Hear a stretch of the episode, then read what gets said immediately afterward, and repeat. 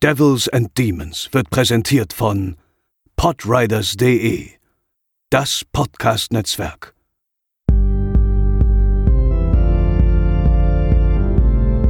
They're coming to get you, Barbara.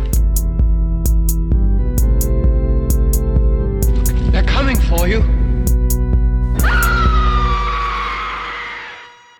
Hallo und herzlich willkommen zur großen Jubiläumsshow, nämlich der hundertsten Episode von Devils and Demons. An meiner Seite darf natürlich der wundervolle Pascal nicht fehlen. Hallo. Pascal, Mensch, 100 Episoden. Ja. Das hätten wir, glaube ich, damals, als wir durch einen Zufall mehr oder weniger zusammengekommen sind, wohl auch nicht gedacht, dass wir äh, das mal schaffen. Und jetzt ein paar Jährchen später sind wir beste Freunde, haben 100 Folgen produziert kann ich nur oh. sagen, ich habe dich furchtbar lieb, Pascal. Oh, das kann ich so zurückgeben. Und ja, du hast absolut recht. Ähm, hätte ich damals auch nicht gedacht, nein. Ähm, das ist schon beeindruckend. Ich weiß auch, wir haben uns ja damals über, äh, über Matzes Kinowoche kennengelernt. Ja. Ähm, und den haben wir jetzt, das Format gibt's ja leider nicht mehr. Das heißt, da sind wir auch jetzt bald knapp dran, den einzuholen. Aber ähm, Easy. nee, ist schon sehr lustig, wie dann äh, der Zufall das ja uns da so dazu gebracht hat, diesen Podcast zu starten. Und es ist ja krass. Ich meine, über ja weit über zwei Jahre jetzt schon. Ja, das stimmt. Und es werden definitiv noch viele Folgen folgen.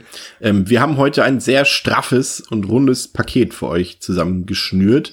Wir ja. werden im ersten Teil ganz, wie ihr es von unseren Jubiläumsfolgen, von denen es jetzt auch nicht so viele gab, gewohnt seid, einen Film der Evil Dead-Reihe besprechen, nämlich Evil Dead 2 aus dem Jahre 1983, ehe wir im Mittelteil dann äh, einen Großteil unserer bisherigen Gäste noch einmal eingeladen haben, ähm, um euch ein paar Horror-Geheimtipps oder ein paar Lieblingshorrorfilme vorgestellt zu bekommen von den jeweiligen Gästen. Ähm, da haben wir nochmal ganz groß was aufgefahren. Und im dritten Teil werden wir dann so ein bisschen eine kleine Q&A-Runde machen, ähm, gemeinsam, denn ihr habt uns Fragen gestellt, die wir euch natürlich beantworten wollen, rund um unsere Horrorfilmleidenschaft oder rund um diesen Podcast. Ähm, das Ganze werden wir natürlich noch mit ein paar kleinen Anekdoten aus dem Nähkästchen auffüllen. Ja, Pascal, Evil Dead 2, 1983. Mhm. Ähm, 87. 87, genau, Entschuldigung. Alles äh, gut. ähm, ist ein allseits beliebter Horrorfilm bei den Leuten. Ich war tatsächlich, ich habe den Film jetzt das zweite Mal gesehen und bin immer noch etwas verwirrt darüber, dass der Film, also zum Beispiel auf Letterboxd eine 4,0 von 5 hat, was für einen Horrorfilm echt eine super Wertung ist und auf der IMDb mm. 7,8 von 10. Ähm, wir gehen gleich noch mal ein bisschen genauer darauf ein. Ich weiß tatsächlich gar nicht, wie du den Film findest. Das werden wir gleich noch herausfinden, aber ich bin sehr gespannt, ob du mir erklären kannst, woher diese hohen Wertungen kommen von dem Film. Ähm, der ist freigegeben mittlerweile ab 16 Jahren, war ja, glaube ich, wenn ich mich nicht irre, auch damals auf dem Index noch. Ist wie gesagt jetzt mittlerweile frei mhm. ab 16, was auch vollkommen reicht. Ihr könnt den Film auf einer tatsächlich sehr gut produzierten Studio-Kanalscheibe kaufen, entweder als UHD oder als Blu-ray. Kann man bedenkenlos empfehlen, wurde gerade alles noch relativ frisch äh, remastert und ähm, rausgeputzt. Ist wirklich ein sehr guter Bildtransfer, kann man sich auf jeden Fall anschauen.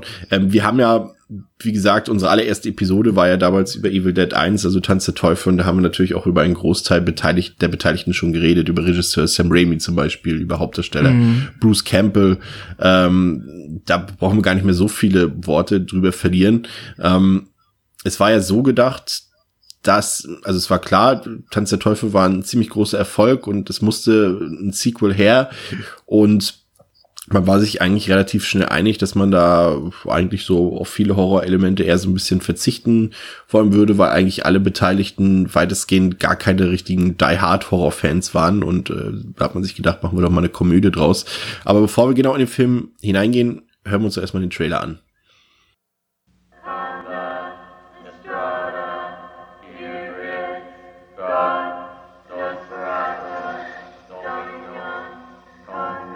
Four years ago, in this quiet forest, in this cozy cabin, something happened.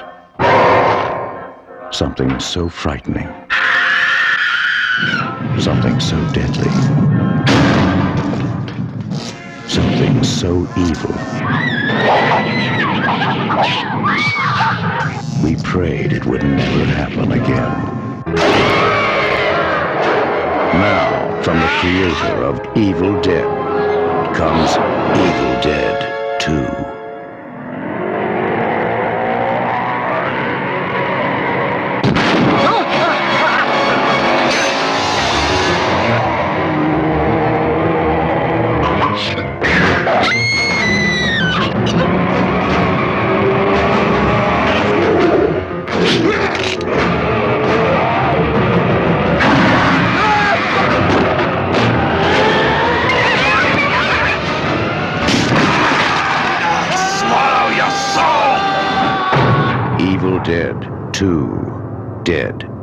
by Dawn. Und weil es so gut passt und wir besser auf den Film eingehen können, können wir auch direkt in die Inhaltsangabe gehen, Pascal. Ja. Ash Williams begibt sich mit seiner Freundin Linda in eine augenscheinlich verlassene Waldhütte, um dort einen romantischen Kurzurlaub zu verbringen. Dabei stoßen die beiden auf ein seltsames Buch und die Tonbandaufnahmen eines gewissen Professor Raymond Noby. Auf diesen berichtet der Archäologe, dass er das Buch, das Necronomicon, während einer Ausgrabung entdeckt hat und zitiert einige Textpassagen. Ohne dass Ash oder Linda es unmittelbar bemerken, hat das abgespielte Tonband eine bösartige Macht in die Hütte und die umgebenden Wälder entlassen.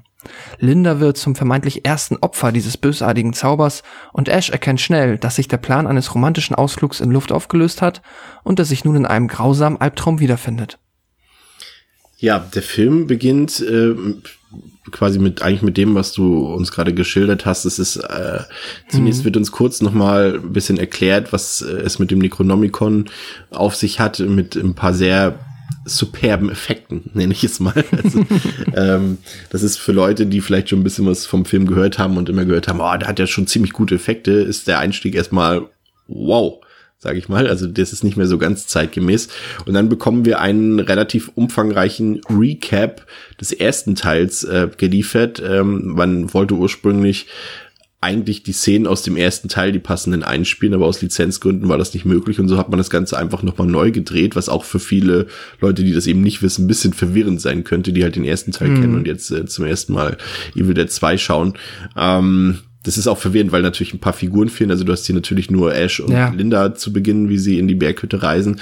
Und gerade eben, weil du nicht weißt, du, du hast halt ein Recap, aber neu gedrehten und selbst also als erfahrener Zuschauer weißt du erstmal gar nicht, hä, ist es jetzt ein Remake, was jetzt hier kommt? Aber ja. das ist irgendwie viel zu schnell erzählt für ein Remake. Was passiert hier eigentlich? Ist es denn doch wieder ein bisschen was anders? Also, wie fandst du den Einstieg in den Film?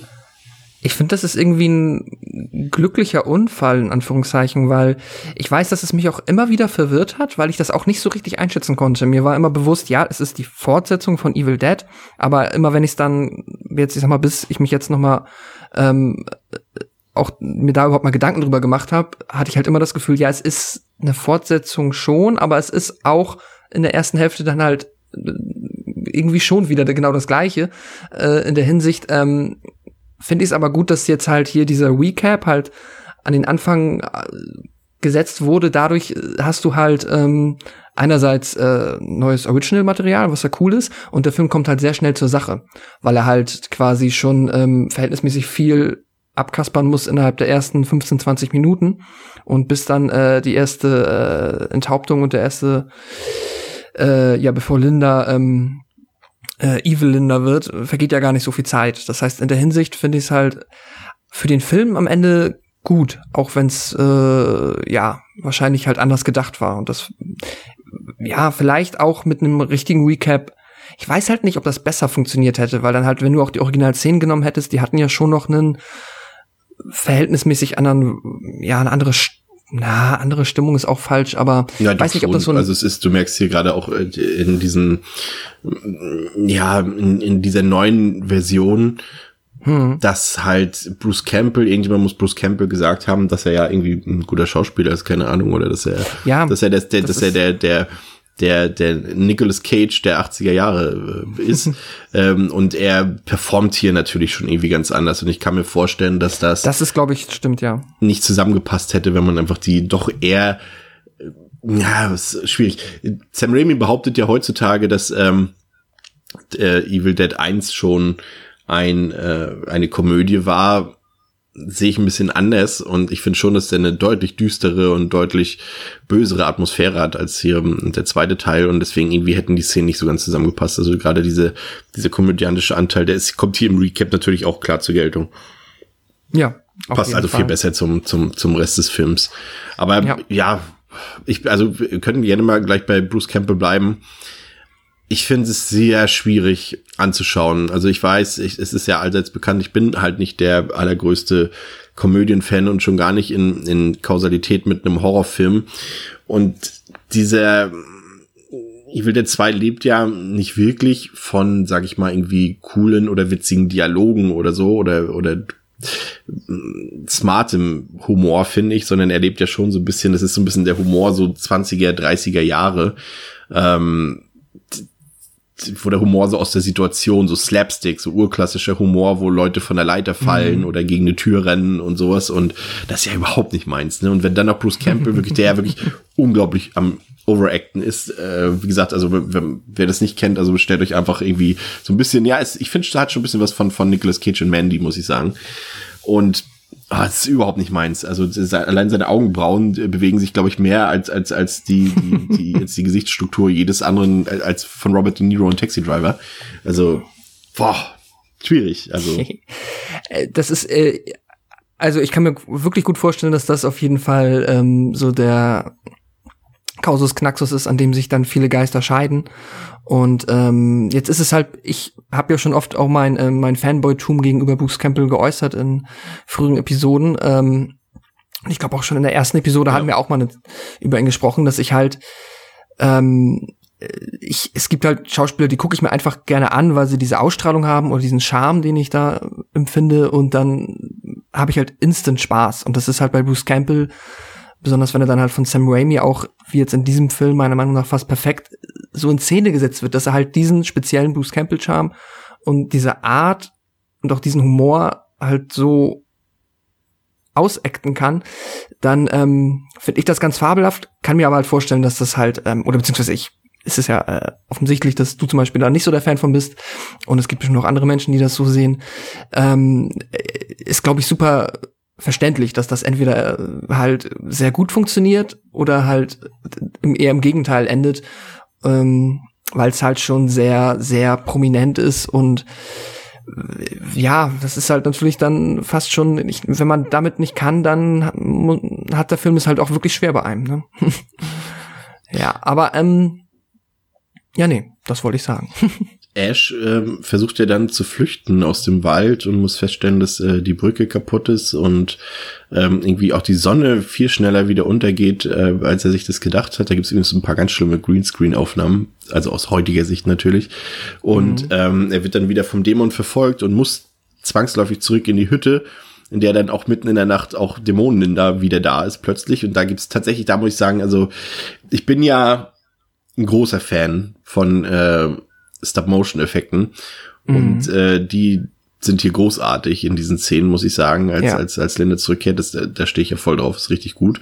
Und ähm, sie wird dann irgendwann enthauptet von Ash und äh, das hilft ihm aber nicht viel, weil Kopf und Körper äh, äh, getrennt voneinander agieren und ihm das Leben zur Hölle machen, aber glücklicherweise gibt's ja dann noch äh, die berühmte Kettensäge, die zum Einsatz kommen darf. In dem Fall muss ich sagen, ich bin ja eigentlich eher so ein Typ, da bin ich auch ehrlich, also von mir aus kann die Kamera da gerne voll drauf zeigen auf solche Sachen, aber hier in dem Moment fand ich's, fand ich dieses Schattenkabarett, was dort aufgeführt wird, eigentlich fast schon gelungener, als wenn sie dort äh, mhm. eine richtige Spatter-Szene draus gemacht hätten, ne? Ja, stimmt.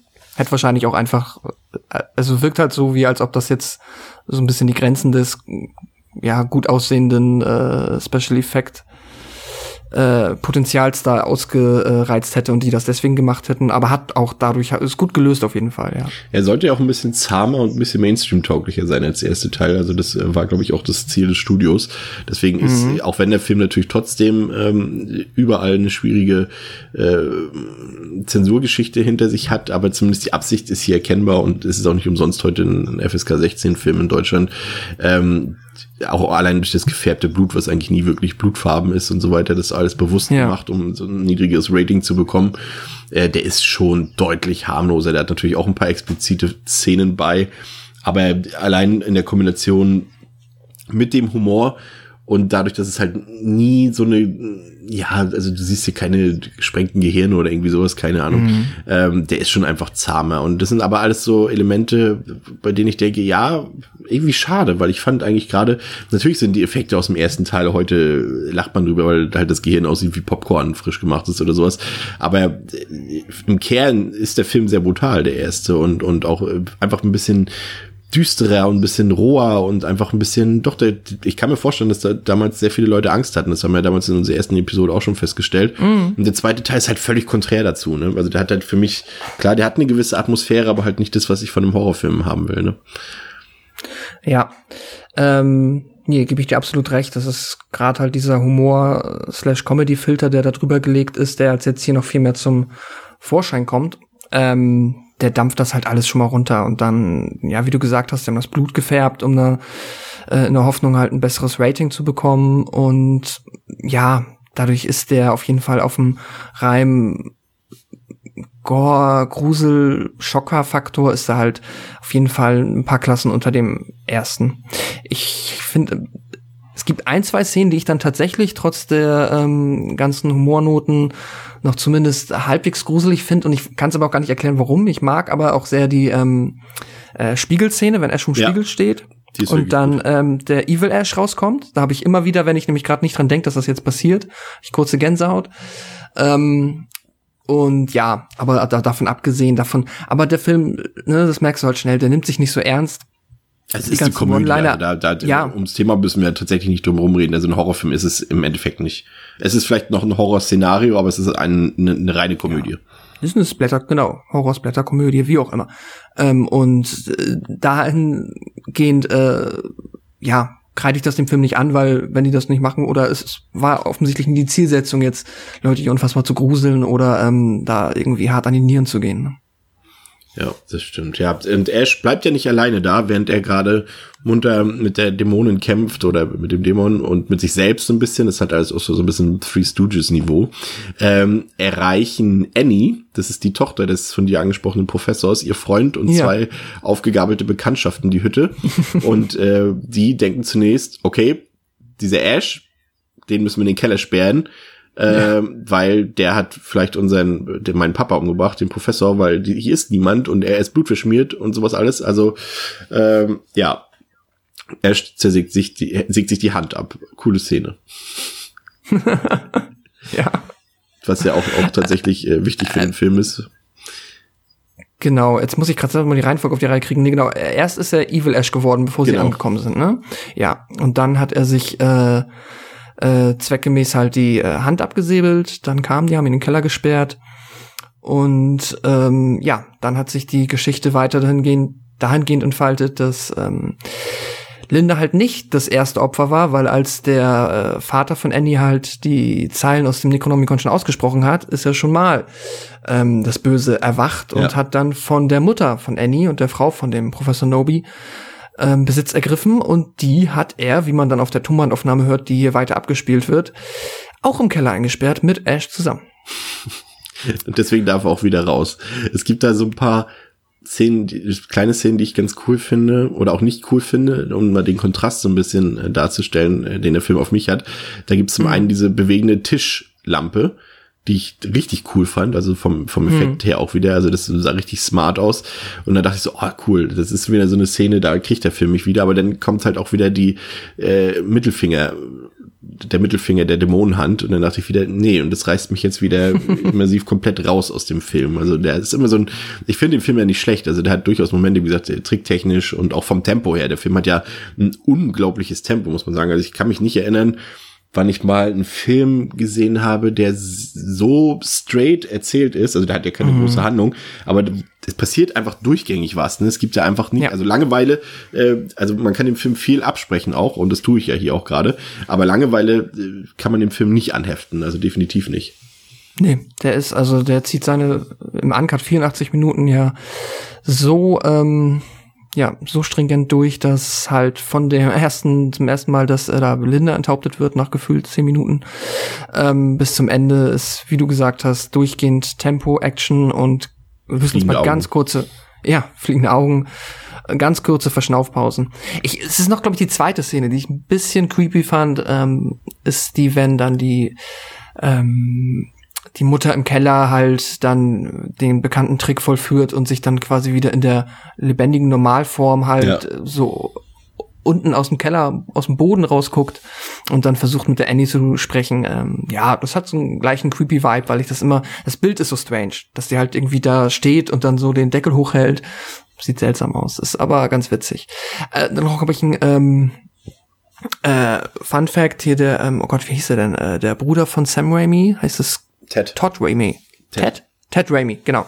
Äh, spielt die, ähm, hat, spielt auch hier wieder äh, die Dämonenform und diesmal halt von der Mutter die Dämonenform in dem ähm, ganz ansehnlichen äh, Kostüm. Es gibt dann, ähm, ja, so ein bisschen, achso, ja, da fällt natürlich auch ein Türeffekt hin. In, in, in, neben der Tür im Keller der Hütte hängt der Krallenhandschuh von Freddy Krueger. Stimmt.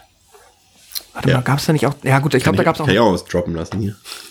Ja, ja, da gab's doch, glaube ich, noch irgendeine Anekdote, aber ich habe sie. Nee, war das nicht ähm, Ah, ich weiß es nicht. Oder doch was im ersten? Hing da nicht auch? Nee, okay, ich, ich äh, ignoriert mich. Ich äh, habe irgendeine Anekdote, irgendeinen Fun Fact, aber den ähm, Ich ignoriere grad dich konsequent. Konsequent. Sehr gut. Ähm, Im weiteren Verlauf des Films gibt es dann so ein paar Ähnlichkeiten dann doch wieder zum ersten Teil, nur halt, dass die Tonalität natürlich anders ist. Es gibt auch die diese äh, Tree-Rape-Szene, also diese Baumvergewaltigung und äh, generell einfach so wird so ein bisschen das äh, Programm aus dem aus dem ersten Teil abgespult. Ähm, am Ende läuft es dann auch wieder auf das übliche Duell hinaus und da muss ich sagen, ist es auch wieder ganz cool, wenn, wenn Ash mit seinem, haben wir noch nicht drüber geredet, mit seinem neu gewonnenen Kettensägenarm äh, dort gegen den Dämon kämpft, der in einem echt coolen Bodysuit steckt und auch wirklich, auch das Finale wirklich echt wieder schöne Effekte liefert.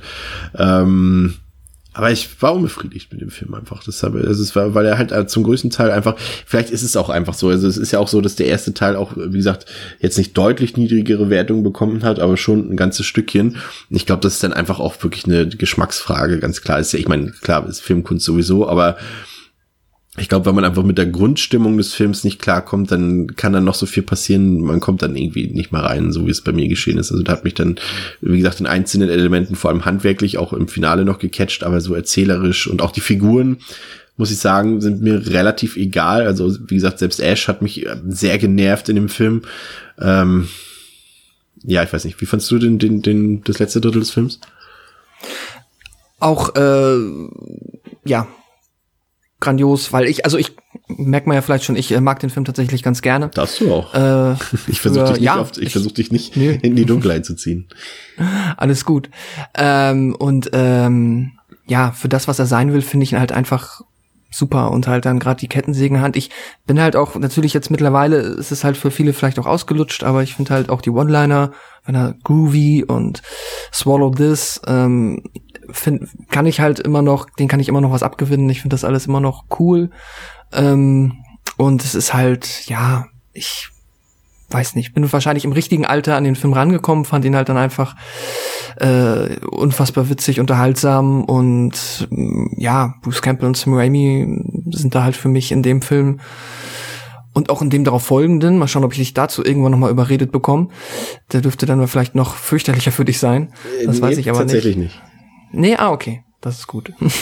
ähm, ja, ich, ich finde halt, ich, die Chemie ist einfach für mich, finde ich, so perfekt, dass der Film äh, mich, ja, von vorne bis hinten mich äh, famos unterhält und natürlich dann im letzten Drittel, wenn halt die Kacke richtig am Dampfen ist und auch dieses riesige Dämonenvieh und halt die Bäume anfangen, das Haus anzugreifen und dann, ich habe den Namen vergessen, das hat doch, glaube ich, irgendwie mal, zumindest das Prop hat so einen Namen gehabt am Set, dieses, äh, ja, fiese Dämonenviech, das durch die Tür reinguckt.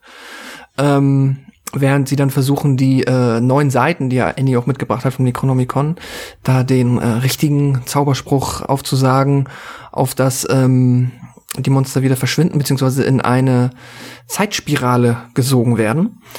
Ähm, ja, das ist halt auch alles ganz äh, grandios. Und ja, dann zum Finale hin, äh, es ist ja bekannt, auf Evil Dead 2 folgte dann ja noch ein paar Jahre später, ich glaube 91, ähm, Army of Darkness, der ähm, im ja ist es das Mittelalter Ja, oder ist es ist Mittelalter. ist im Mittelalter, ne? Ja. In der Ritterzeit spielt, in einer fiktiven Ritterzeit. Und ähm, dort wird nämlich äh, Ash am Ende von Evil Dead 2 reingesaugt. Und das ist halt von der Idee schon so abstrus und den Erzählungen nach hatten sie diese Idee wohl auch schon am Set vom ersten Evil Dead. Ähm, das ist halt einfach so bekloppt, das ist halt schon, auf, für meinen Humor ist es halt perfekt. Auch weil wir halt ja am Ende jetzt von Evil Dead 2 noch die, also ein paar erste Szenen aus dieser Ritterzeit sehen. Und es könnte halt anderem mit nicht. Sam also, Raimi übrigens, der ihm zujubelt. Im Cameo Genau. am Ende. Ja. Äh, und der Kontrast könnte halt so von dieser, also von so einer, äh, ja, so einer braunen, hellen Ritterzeit zu dieser creepy, dunkelgrün, blauen ähm, Horrorhütte, der könnte halt nicht krasser sein. Und das, äh, ja, das ist, keine Ahnung, das ist cool. Ich mag's. Ja. Nee, auch das doch gerne. Ich werde einfach mit dem Film nicht so warm. Ähm, Also dieser, dieser Slapstick-Humor ist einfach nicht meins und das Fehlen von Horrorelementen, die Figuren und äh, ja, das ist halt äh, Krieg und Frieden für mich. Dieses, dieses Tempo des Films ist einfach generell einfach nicht meine Art Horrorfilm. Also ich verstehe schon, warum Leute das definitiv gut finden. Nee, eigentlich auch wiederum nicht, aber du hast es mir gerade eigentlich erklärt. Ähm, für mich gehen einfach die, die beiden Genres nicht so ganz zusammen, aber ich muss natürlich trotzdem äh, anerkennen, dass der handwerklich sehr toll ist, bis auf wenige Minu- Minuten. Die Effekte sind großartig. Ich finde auch den Score famos. Ähm, da lässt sich dann auch nicht nichts Negatives großartig zu sagen. Äh, nur inhaltlich ist er mir halt einfach irgendwie zu faul. Also irgendwie, das ist äh, nichts halbes, nichts Ganzes. Sequel, Remake ist alles irgendwie so ein bisschen in einem. Ähm, ja, ich fand ihn anstrengend, drücken wir es mal so aus. Einfach, das ist für mich hier vielleicht das, äh, die passende Zusammenfassung am Ende. Ich habe dem zweieinhalb Sterne gegeben. Ähm, wie gesagt, weil ich handwerkliche Dinge auf jeden Fall in dem Film sehe. Und ein paar Szenen haben mir auch Spaß gemacht, aber ansonsten war der mir doch tatsächlich einfach zu drüber und irgendwie anstrengend. Ja. Das ist übrigens bei Army of Darkness nicht äh, ganz so, weil der Film auch nichts anderes suggeriert. Ich finde halt Evil Dead 2 suggeriert vielleicht äh, tendenziell Mm, etwas okay. anderes, auch mit dem Titel des Films einfach. Ähm, Ja. Wenn er anders heißen würde und, und, und er kann ja trotzdem die Figur Ash beibehalten, aber er heißt halt Evil Dead und da erwarte ich dann doch irgendwie was anderes. Ne? Was, hast du, was Ja, gibst du dem danke. Film? Äh, ich gebe dem viereinhalb Sterne und äh, ein großes Herz. Und ja, ähm, ähm, wollte ich noch, also ich, was ich halt ähm, auf der Special Effect, ich bin eigentlich ja auch gar kein großartiger Fan von Slapstick, aber was mir halt jetzt wieder aufgefallen ist, ist, dass es halt für mich hier gut funktioniert, äh, weil halt auch, äh, was ich ich mag auch eigentlich nicht unbedingt, wenn halt in alten Filmen einfach so aus der ähm, Not, um irgendetwas dynamischer aussehen zu lassen, halt Szenen angespeedet werden. Ja. Das sieht nämlich halt oft sehr, sehr, ähm, sehr blöd aus.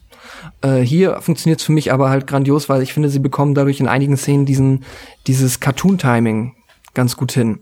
Dass du halt dann hier, ähm, wenn zum Beispiel Ash gegen seine Hand kämpft, das würdest du ohne diese angespeedeten ähm, Szenen gar nicht so gut in Szene setzen können, dass das cool und lustig aussieht. Sonst wird es wahrscheinlich, ja, das wäre zumindest sehr viel schwieriger. Und äh, das ist mir jetzt nur wieder aufgefallen, das wollte ich zumindest noch einmal erwähnt haben, weil ich ähm, das so eine der seltenen Momente ist, wo ich das, ja, diese Technik des, äh, den Film schneller ablaufen lassen, tatsächlich mal geschickt und gut eingesetzt äh, empfunden habe. Und ich habe gerade noch mal kurz geguckt. Es ist, äh, kann jeder für sich noch mal googeln. Es gibt auf jeden Fall so eine Fehde, also eine Fehde, also so eine Spaß-Zitat-Geschichte zwischen ähm, Wes Craven und Sam Raimi. Ich kann die jetzt aber nicht komplett rezitieren, aber fing irgend, ja, nee, ich versuch's auch gar nicht erst, weil wenn ich es nicht kann. aber äh, ich hab, hab's schon mal gehört. Es ist sehr lustig und das kann man mal googeln. Ja, nicht googeln kann man dagegen ähm, unsere tollen Gastbeiträge, die wir Ja. gesammelt haben für euch von ehemaligen Gästen, die bei uns äh, unseren Podcast definitiv bereichert haben. Da muss man an dieser Stelle auch vorweg einfach auch schon mal ein großes Danke sagen. Wir haben wirklich schon äh, eine große Anzahl an Gästen hier bei uns gehabt. Ähm, Ein paar sind heute nicht vertreten, aber ein Großteil ist vertreten und dafür sind wir echt dankbar, weil jeder Gast natürlich auch neue Facetten und äh, auch seinen eigenen Geschmack mit in den Podcast bringt und das ist immer wieder gern gehört und wird natürlich auch in Zukunft ähm, Bestandteil von Devils and Demons sein.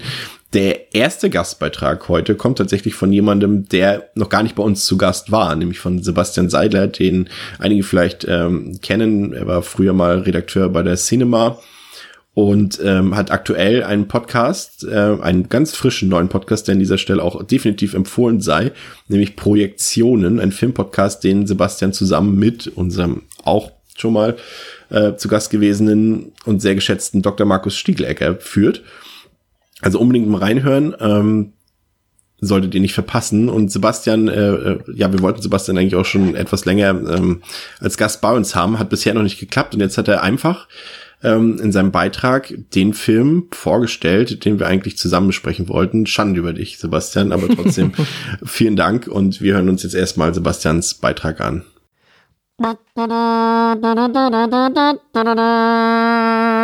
Liebe Devils, liebe Demons, alles Gute auch vom Projektionen Podcast zu 100 Episoden. Das ist ganz großes Kino, was ihr da abgeliefert habt. Ich sage nur meine Lieblingsfolge zu Panos Kosmatos Mandy. Bevor ich den Film nochmal gucke, höre ich lieber euren Podcast. Wie ihr es euch gewünscht habt, habe ich einen Geheimtipp mitgebracht. Ich muss aber vorher noch Markus entschuldigen. Äh, der kann leider nicht persönlich gratulieren, weil er ein paar Deadlines im Nacken hat. Aber nun zu Ben Wheatleys Killlist diesen Genre-Bastard möchte ich wirklich jeden ans Herz legen. Ein wilder, ein brutaler, ein wahnsinniger Film, der ständig sein Genre wechselt. Eigentlich eine ganz einfache Geschichte eines Auftragskillers erzählt, der bei seinem neuesten Auftrag ins Herz der Finsternis stößt. Irgendwo zwischen Ehedrama, Hitman-Thriller und Okkultismus-Horror-Thriller meandert dieser Film des britischen Regisseurs Ben Wheatley in unsere Gehirngänge. Mehr bleibt mir auch nicht zu sagen als weitere 100 Episoden. Das ist das, was ich mir von euch wünsche. Und das mit dem Tröten lasse ich jetzt lieber. Ja, danke Sebastian. Ähm, Killist ist auf jeden Fall ein Film, den ihr euch wirklich mal ansehen solltet. Ähm, wirklich, eigentlich ist wirklich jedes gesprochene Wort ist zu viel über den Film, weil er eh nicht, gerade jetzt, ich glaube, wäre er, würde er jetzt rauskommen, dann hätte er auch noch mehr Anklang, auch ein bisschen in der breiten Masse, glaube ich, gefunden, weil gerade jetzt ist das Publikum ähm, das Kino-Horror-Publikum durch Filme wie Hereditary oder Midsommar äh, und so mhm. auch ein bisschen abgehärtet für ein paar, paar andere Stoffe und auch vielleicht für ein paar Twists oder Genrewechsel innerhalb eines Films. Also äh, Killist von Ben Wheatley unbedingt mal anschauen und Sebastian, wir holen das äh, spätestens 2020 auf jeden Fall gemeinsam nach. Ähm, Pascal, wir haben ja auch ein paar lustige Sachen hier, ein paar, ein paar lustige mhm. Sachen hier äh, zusammen erlebt. Ähm, ich habe mich tatsächlich ähm, gestern daran erinnert, äh, dass Nee, das bringe ich erst später. Das passt später ein bisschen besser. Deswegen ziehe ich das einfach mal direkt zurück. Aber erzähle trotzdem, dass ich erzähle nur nicht in welcher Episode. Aber ich weiß nicht, ob du es wusstest. Ich weiß nicht, ob ich es dir mal erzählt habe. Ich glaube aber schon. Ähm, aber für die Hörer ist es neu. Ich bin tatsächlich mal eingeschlafen während deiner Aufnahme. Oh. Aber ich erzähle nicht in welcher Episode. Ich habe eine Vermutung. aber du darfst, glaub, jetzt auch nicht, du darfst es jetzt auch nicht Nein, äußern. Ich, weil, mach ich ähm, nicht. ich glaube, ich liege auch damit richtig, aber ja. Ja, das bleibt, ähm, bleibt okay, Geheimnis. nicht schlecht. Ich kann dann auch, ähm, das ist dann, ich werde auch nicht verraten, in welcher Episode das ist, aber ich bin nicht eingeschlafen. Aber ich war gar nicht dabei. Nee, das auch nicht. Aber ich war bei einer Episode einmal und ich glaube, die ist nicht, also ich habe alles getan, was in meiner Macht liegt und äh, dass die Episode dadurch jetzt äh, nicht in Mitleidenschaft gezogen wurde. Aber ich war einmal grenzwertig verkatert. Und da hätte ich, glaube ich, besser absagen sollen. Also zumindest, äh, wobei es ging am Ende. Hört man's aber, raus? Na, ich höre es raus, wenn ich die Episode noch mal höre. Aber ich sag ja nicht welche. Deswegen, ähm, aber wer Spaß daran hat, kann jetzt ja noch einmal 100 Episoden durchhören und dann einen Tipp abgeben. Nee, ähm, ja, das ist mir einmal passiert. Ähm, also eigentlich nichts, wo man stolz drauf sein muss. Aber ähm, ja, da hat dann leider meine ähm, das äh, die Terminplanung mit den ähm, ja mit der Vernunft, das hat alles nicht so ganz zusammengepasst und dann ja war das äh, interessant. Interessant ist auch unser nächster Gast, der tatsächlich auch bei mehreren Episoden bei uns war, unter anderem bei Friedhof der Kuscheltiere, bei Mandy und bei einer ganz besonderen Weihnachtsepisode, nämlich bei Dandy Games. Ähm, Dominik ähm, vom True Crime Germany Podcast, dort ja auch mein ähm, Co-Moderator, hat für euch ein paar Geheimtipps, die tatsächlich wirklich Geheimtipps sind. Und ich muss sagen, ähm, hört euch das erstmal an, gleich dazu mehr. Also erstmal Dominiks Beitrag, danke schon mal.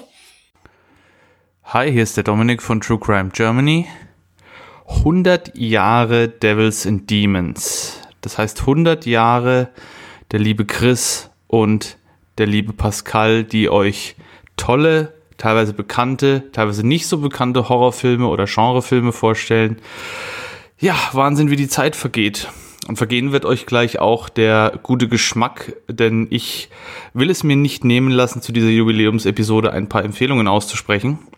Zu Filmen, die man vielleicht jetzt nicht so ganz auf dem Radar hat, die ich jetzt auch kürzlich alle gesehen habe und die mich teilweise überrascht haben und teilweise auch wirklich äh, ja fast schon weggeblasen haben, weil ich nicht erwartet hätte, dass der jeweilige Film so gut ist. Wir fangen mal mit einem Film an, den ich überhaupt nicht auf dem Radar hatte. Wer mich kennt, der weiß, dass ich gerne immer in den 80ern unterwegs bin und da gab es 1986 einen wunderschönen Film mit dem Namen Alien Predator. Eine US-amerikanische Produktion, die aber auch teilweise in Spanien gedreht ist und bei der sich drei Amerikaner, also drei Freunde, auf den Weg nach Spanien machen, um dort so ein bisschen Urlaub zu machen mit einem Wohnwagen äh, und dort sich in eine abgelegene, in ein abgelegenes Städtchen begeben, aber auch recht schnell merken, dass die Bevölkerung dort unter einem ganz komischen Einfluss zu stehen scheint. Das ist fast schon so ein bisschen Schatten über Innsmouth mäßig, wer die Geschichte von H.P. Lovecraft kennt, oder auch Dagon mäßig. Ähm, die Städtchen ist so ein bisschen unheimlich, die Freunde wissen nicht so richtig, was da los ist und mit der Zeit wird dann aber klar, dass es sich da um eine Alien-Invasion handelt, in die die drei da reingeraten sind. Und 80er Jahre typisch gibt's schön schlabberige Effekte, schön gummierige Effekte. Es gibt den einen oder anderen sehr albernen Moment in dem Film natürlich auch. Der Film nimmt sich jetzt nicht so super ernst. Erinnert mich so ein bisschen wirklich an einen Hybrid aus dieser Geschichte von H.P. Lovecraft und wer den Film gesehen hat, Space Vampires oder Life Force von Toby Hooper da hat es mich auch so ein bisschen dran erinnert. Also die Filme sind sich so ein bisschen ähnlich. Also wer Gefallen an diesen beiden Geschichten gefunden hat, der sollte sich auf jeden Fall Alien Predator mal geben. Ist jetzt auch kürzlich auf Blu-ray erschienen in einer in Anführungszeichen limitierten Auflage von, ich glaube, 1000 Stück oder so. Gibt's aber bei Amazon, ist frei ab 18 Jahren für, ich glaube, irgendwie 12 oder 13 Euro und lohnt sich definitiv, wenn man auf die Art von Film steht. Die anderen beiden Filme, die ich vorstellen möchte, haben so leicht klerikale, kirchliche ähm, Themen, Himmel und Hölle, Gut und Böse, sowas fasziniert mich auch immer sehr an Horrorfilmen. Und da habe ich kürzlich jetzt zwei Filme gesehen. Einen, auf den mich der liebe André Hecker gebracht hat. Grüße an der Stelle. Nämlich der Film namens Witchhammer oder Hexenhammer, den original polnischen Titel. Der Film ist nämlich aus Polen, den kann ich jetzt nicht aussprechen. Ich habe ihn zwar hier, aber keine Ahnung, wie man den ausspricht.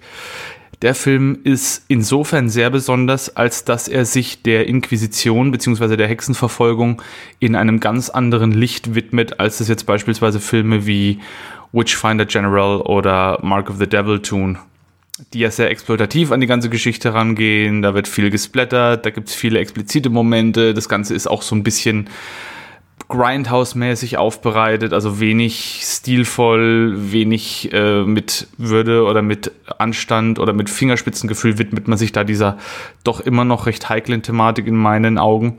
Und dieser Film aus dem Jahr 1970, der tut es auf eine ganz andere Art und Weise. Auch da gibt es explizite Momente, aber in dem Film steht wirklich dieser Machtdrang der Kirche, äh, des Staates und so weiter im Vordergrund dieses Patriarchat, das da aufgebaut worden ist, das in erster Linie dazu diente, Machtstrukturen zu erhalten, neu zu schaffen, zu festigen. Und da wurde die Inquisition ja als maßgebliches Mittel benutzt, um Menschen unter der Kandare zu halten und um vor allem sich auch des Vermögens Einzelner zu bemächtigen, die einem vielleicht unliebsam geworden sind oder die einfach, ja, vielleicht äh, irgendwie weg sollten warum auch immer.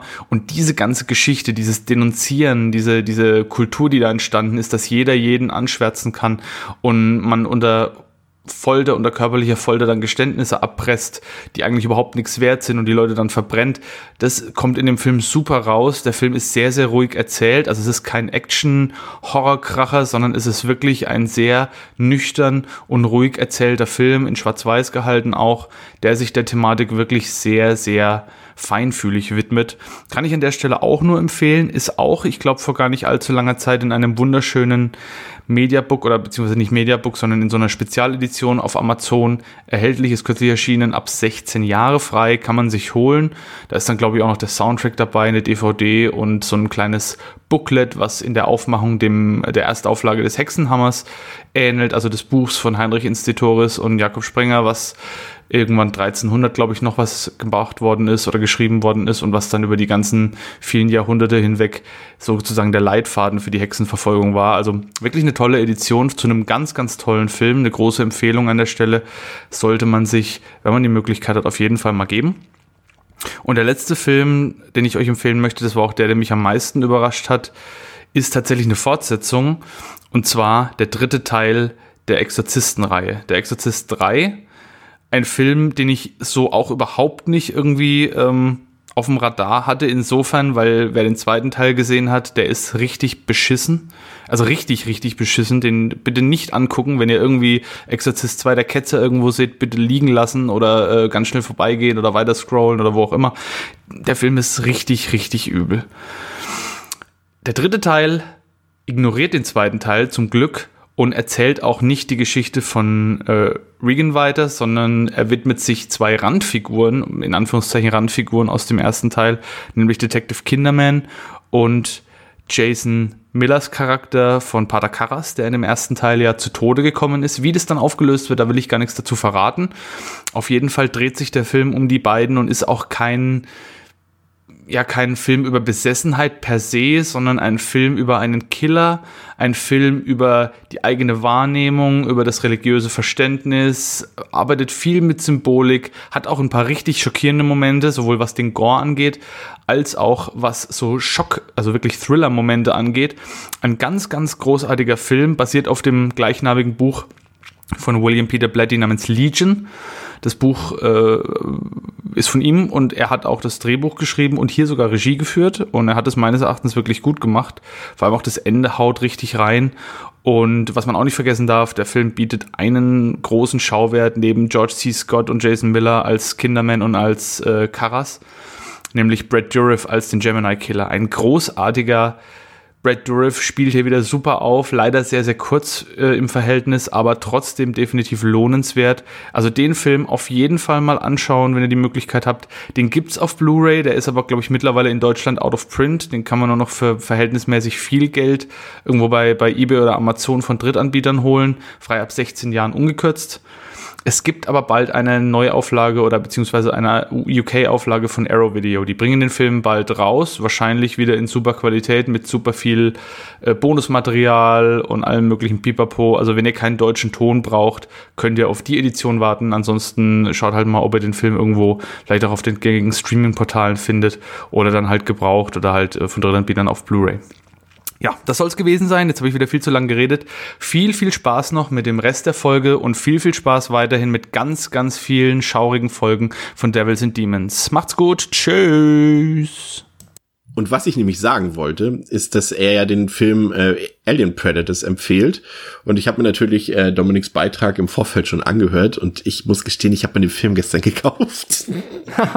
also seine, also da, da, hat er schon mal direkt influenced, muss ich sagen. Und äh, eine kleine Korrektur, der Film Hexenhammer, äh, den er dort bespricht, äh, den ich mir tatsächlich auch noch ansehen muss, der äh, kommt nicht aus Polen, sondern aus Tschechien. Aber generell, Dominik, immer wieder herzlich willkommen. Äh, vielen Dank für deine Expertise. Ich glaube, gerade für die etwas abgründigeren ähm, und mhm. wirklich kleineren Filme, da hat er immer sehr viele Tipps und auch ähm, sehr viel Expertise einfach, die er auch mitbringt. Und äh, auch ihn werdet ihr in Zukunft natürlich noch öfter bei uns hören. Und ich wollte jetzt einmal sagen, ja. sorry, ähm, das halt Deadly Games war wirklich äh, ein Film, wo ich mich sehr gefreut habe. Ich weiß, hatte den Dominik auch empfohlen oder habt ihr ja, euch beide er hat, uns den, er hat, er hat, er hat uns zum Kauf gedrängt. Stimmt, so war das, ne? Weil das war so ein Film, den hätte ich jetzt wahrscheinlich im Leben nicht mehr geguckt, außer ich wäre aus irgendeinem anderen obskuren Grund auf den gestoßen. Und ähm, der war richtig, also dafür, dass der ja wirklich unterhaltsam war und dass es Spaß gemacht hat, ähm, dass es so einen Film überhaupt gibt, hatte ich ja gar nicht auf dem Schirm, fand ich sehr, sehr cool. Hat mich im Nachhinein sehr gefreut, dass wir den äh, besprochen haben. Gab es mh, eine Episode, bei der du sagen würdest, das war jetzt in der Vorbereitung und vielleicht auch in der, in der Aufnahme selbst ein richtiger Kraftakt, wo du sagst, oh, pff, zum Glück sind wir jetzt fertig mit dem Thema. Hm, ja, also das ist natürlich also das recht offensichtliche Antwort halt alle ähm, ja Folgen oder auch dann teilweise ja mehrere Folgen, wo wir halt große Franchises besprechen, was jetzt aber auch ja per se ja nicht schlecht ist. Das ist natürlich dann ein Mehraufwand, aber halt Freitag der 13., die Texas Chainsaw Massacre Sequels, Wrong Turn, auch die Halloween-Filme, weil da ist dann natürlich ab einem gewissen ähm, ich meine, alleine in der Wrong Turn-Folge weiß ich noch, dass wir ähm, die diese ähm, ja teilweise Szenen aus einem Film in einem anderen aus Versehen erwähnt haben, weil es irgendwann auch so egal war. Und das Anstrengende dabei für mich ist halt, dass ich ähm, dann die Filme nicht so gut wenn es mehrere sind, die wir an einem Stück besprechen, muss ich mir halt einfach mehr aufschreiben, weil ich sie sonst nicht so gut in Erinnerung behalten kann. Das typische Hillbilly-Delirium. Ja, genau. Und bei ähm, ein bis zwei Filmen geht's eigentlich, wenn ich die zeitnah zum Film dann noch, äh, zur Aufnahme dann nochmal geguckt habe, habe ich immer nicht so viele Probleme damit, mich an die meisten Dinge äh, anhand von Stichworten zu erinnern. Aber wenn ich jetzt halt über einen Verlauf von anderthalb Monaten Freitag der 13. Filme guck und ich habe mir ein Stichwort zum ersten Film aufgeschrieben oder zum zweiten, dann heißt das nichts, dass ich äh, nicht, dass ich dann noch weiß, was das mal bedeutet hat nach eineinhalb Monaten. Da ist dann halt einfach ähm, die Vorbereitung aufwendiger, ja. Ja, das ich weiß nicht, wie ist das bei dir? Ja, äh, gebe ich auch recht. Also ich, es ist ähm, gerade diese Franchise-Besprechungen sind zum einen natürlich Highlights bei uns auch im Repertoire, weil diese Folgen machen einfach auch am meisten Spaß und ich liebe das auch einfach so eine so, ein, so, ein, so eine Filmreihe am Stück zu gucken oder zumindest äh, sehr dicht beieinander und auch darüber zu reden. Ähm, aber sind natürlich auch sehr anstrengend und du hast natürlich immer so ein Problem, das fand ich ganz gut. Das habe ich letztes Mal auch irgendwo in einem Social Media Feed gelesen. Da hat jemand auch gesagt, ich weiß nicht mehr, wer es war, ähm, dass gerade bei langen Episoden, wenn, wenn man merkt einfach Leuten irgendwann an, dass sie müde werden nach drei, vier Stunden und dass sie, dass sie vielleicht auch einfach nicht mehr mit so viel Energie das Thema besprechen, wie es vielleicht angebracht wäre. Und dass man dann einfach auch mal sagen sollte, okay, wir machen jetzt heute Stopp und machen nächste Woche ja. weiter so. Und das ist, ist vielleicht tatsächlich, der klingt völlig banal, der Tipp, aber den sollte man vielleicht tatsächlich auch mal einhalten. Deswegen fand ich es auch jetzt mal ähm, intern gesprochen auch gut, dass wir Freitag der 13. dann gesplittet haben, ähm, ja. weil das einfach auch Sinn macht. Du kannst halt nicht zwölf Filme oder so in einem Podcast besprechen und dann ähm, mit gleichermaßen die Aufmerksamkeit auf alle Filme ja. so lenken, dass es angemessen ist und, und das funktioniert einfach nicht. Und bei Wrong Turn hielt es sich nur um Grenzen, weil die Filme ja auch so ein bisschen, ein bisschen kürzer sind und jetzt ja auch nicht wirklich was Großartiges erzählen. Da ging es eher so rüber, dass wir so ein bisschen, ne, Schadenfreude nicht, wie nennt man das? Also wir waren, mh, hm, jetzt kommt wieder der Redewendung und Sprichwörter-Spezialist. Wie heißt es, dass wir wir haben uns darüber mhm. lustig gemacht, dass wir so gequält wurden von den Filmen. Ach so, Galgenhumor? Galgenhumor, genau, das ist das Wort, was ich gesucht habe. Das, äh, da, das artete dann in diese Richtung so ein bisschen aus. Ja, das stimmt. Aber trotzdem ja. eine der gelungensten Folgen, finde ich. Ja. Und es, aber auch es geht ja bald weiter, ne? Also 2020 soll ja das Reboot kommen vom Wrong Turn und dann bist du wieder fällig. Wieso muss man das rebooten? Das, diese hängen doch alle nicht. Naja, ist doch Es wird sich genauso anfühlen wie alle anderen Teile. ist scheißegal, ob es ein Reboot ist, meiner Meinung nach. Das ist mal ein Hot Take. Gucken wir mal, ob es stimmt. Ähm, was ich vorhin erzählen wollte, und das passt jetzt nämlich bei unserem nächsten Gast, nämlich ja. äh, bei Patrick ähm, vom Bahnhofskino. Ähm, wir haben ja damals, er war ja auch mehrfach bei uns zu Gast, wir haben ähm, eine Folge über The Girl with the Dragon Tattoo von David Fincher gemacht und wir haben, er war ja auch unser erster Gast, wenn ich mich nicht irre. Ähm, 10 oder 11, Folge 10 oder 11, ich weiß nicht ganz genau, aber auf mhm. jeden Fall ähm, noch sehr weit am Anfang und äh, wir haben ihn eingeladen, um über The Texas Chainsaw Massacre mit uns zu reden und Ihr wusstet es nicht. Wir beide und, und, und Patrick wissen es. Ähm, wir mussten die Folge tatsächlich zweimal komplett aufnehmen, ähm, weil es dort ähm, bei uns, ähm, ich frage jetzt nicht bei wem, aber wenn ich schon so formuliere, dann kann es nur am Gast gelegen haben. Das ist jetzt ein bisschen fies, aber das hatte ich auch schon mal gesagt, glaube ich. Aber äh, die haben wir tatsächlich komplett nochmal aufnehmen müssen. Und wir haben, es war so ein bisschen witzig, weil, ich weiß nicht, wir haben zwei Wochen dazwischen gesetzt oder eine Woche. Und äh, ja. wir haben halt auch dieselben Notizen genommen und ich habe dann versucht auch so ein bisschen, um es für mich selber ein bisschen interessanter zu machen, das, das zu erzählen, was ich gerade vor zwei Wochen schon mal komplett erzählt habe, habe ich einfach so ein bisschen die Reihenfolge getauscht von den Sätzen und sowas und von den, von den, von den Stichpunkten. Aber das war Ich sehr witzig, auch- weil man es äh, uns nicht angemerkt hat, dass wir, dass wir das einfach genau so schon mal Mhm. aufgenommen hatten vorher. Ja, ich weiß. Äh, Ja, genau, ähm, das stimmt. Ich glaube, wir haben auch sogar absichtlich ein bisschen, haben so gesagt, es ist wahrscheinlich klüger, wenn wir ein bisschen Zeit jetzt zwischen die Aufnahmen setzen, damit man nicht so dieses, damit auch quasi die eigene Erinnerung an das, was man zumindest äh, erzählt hat, zumindest ein bisschen verschwimmt, weil ich glaube, sonst wird sich das noch seltsamer anfühlen. Keine Ahnung. Aber ja, das war tatsächlich ähm, das einzige Mal, dass wir wirklich den ähm, Podcast-Albtraum in der Hinsicht äh, erlebt haben, dass man halt eine Episode abschließt, alle klopfen sich auf die Schulter und sagen, das war eine coole Aufnahme. Und dann äh, heißt es, oh, ich habe keine Spur, weil die Technik äh, mir gerade einen äh, Strich durch die Rechnung gemacht hat. Und ja, auf einmal ist das, hat man halt ein schönes Gespräch gehabt, aber kann damit halt nichts anfangen. Und ähm, ja, es ist eine bittere Pille, aber ich finde es halt im Nachhinein ist es halt eigentlich nur eine lustige Anekdote und es hat ja auch dann der eigentlichen Folge keinen Abbruch getan. Vielleicht hat es sie sogar verbessert. Wenn man nämlich ganz oft übt, Texas Chainsaw Massacre zu bepodcasten, wird man halt auch besser dabei. ähm, keine Ahnung.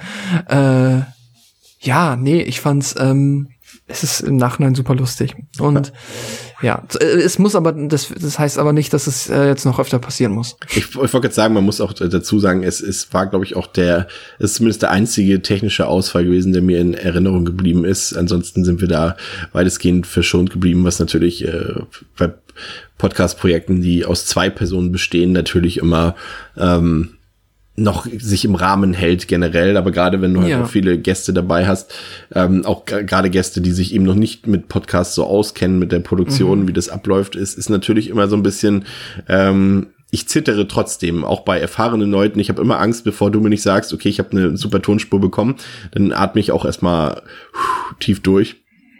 Weil man weiß es halt immer nicht. Ich meine, wir arbeiten jetzt schon seit, seit so vielen Folgen zusammen. äh, Wir kennen da unser Prozedere.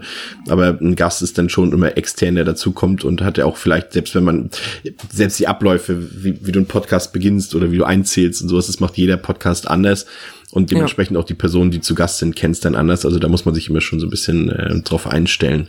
Ähm, ja, zurück zu Patrick äh, vom Bahnhofskino. Er hat uns auch einen kleinen Beitrag geleistet, der ähm, einen Geheimtipp enthält, den ich auch noch nachholen muss und äh, an dem ich sehr interessiert bin. Aber hört selber erstmal rein.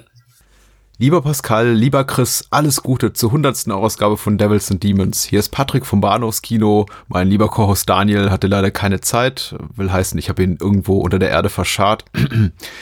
Aber darüber wollen wir nicht reden, sondern lieber äh, darüber, wie, wie toll das ist, was ihr da so macht. Ich verliere gerne lobende Worte über Devils and Demons. Das ist eines meiner erklärten Lieblingsformate. Ich bin immer wieder gerne bei euch zu Gast und freue mich über jede neue Episode.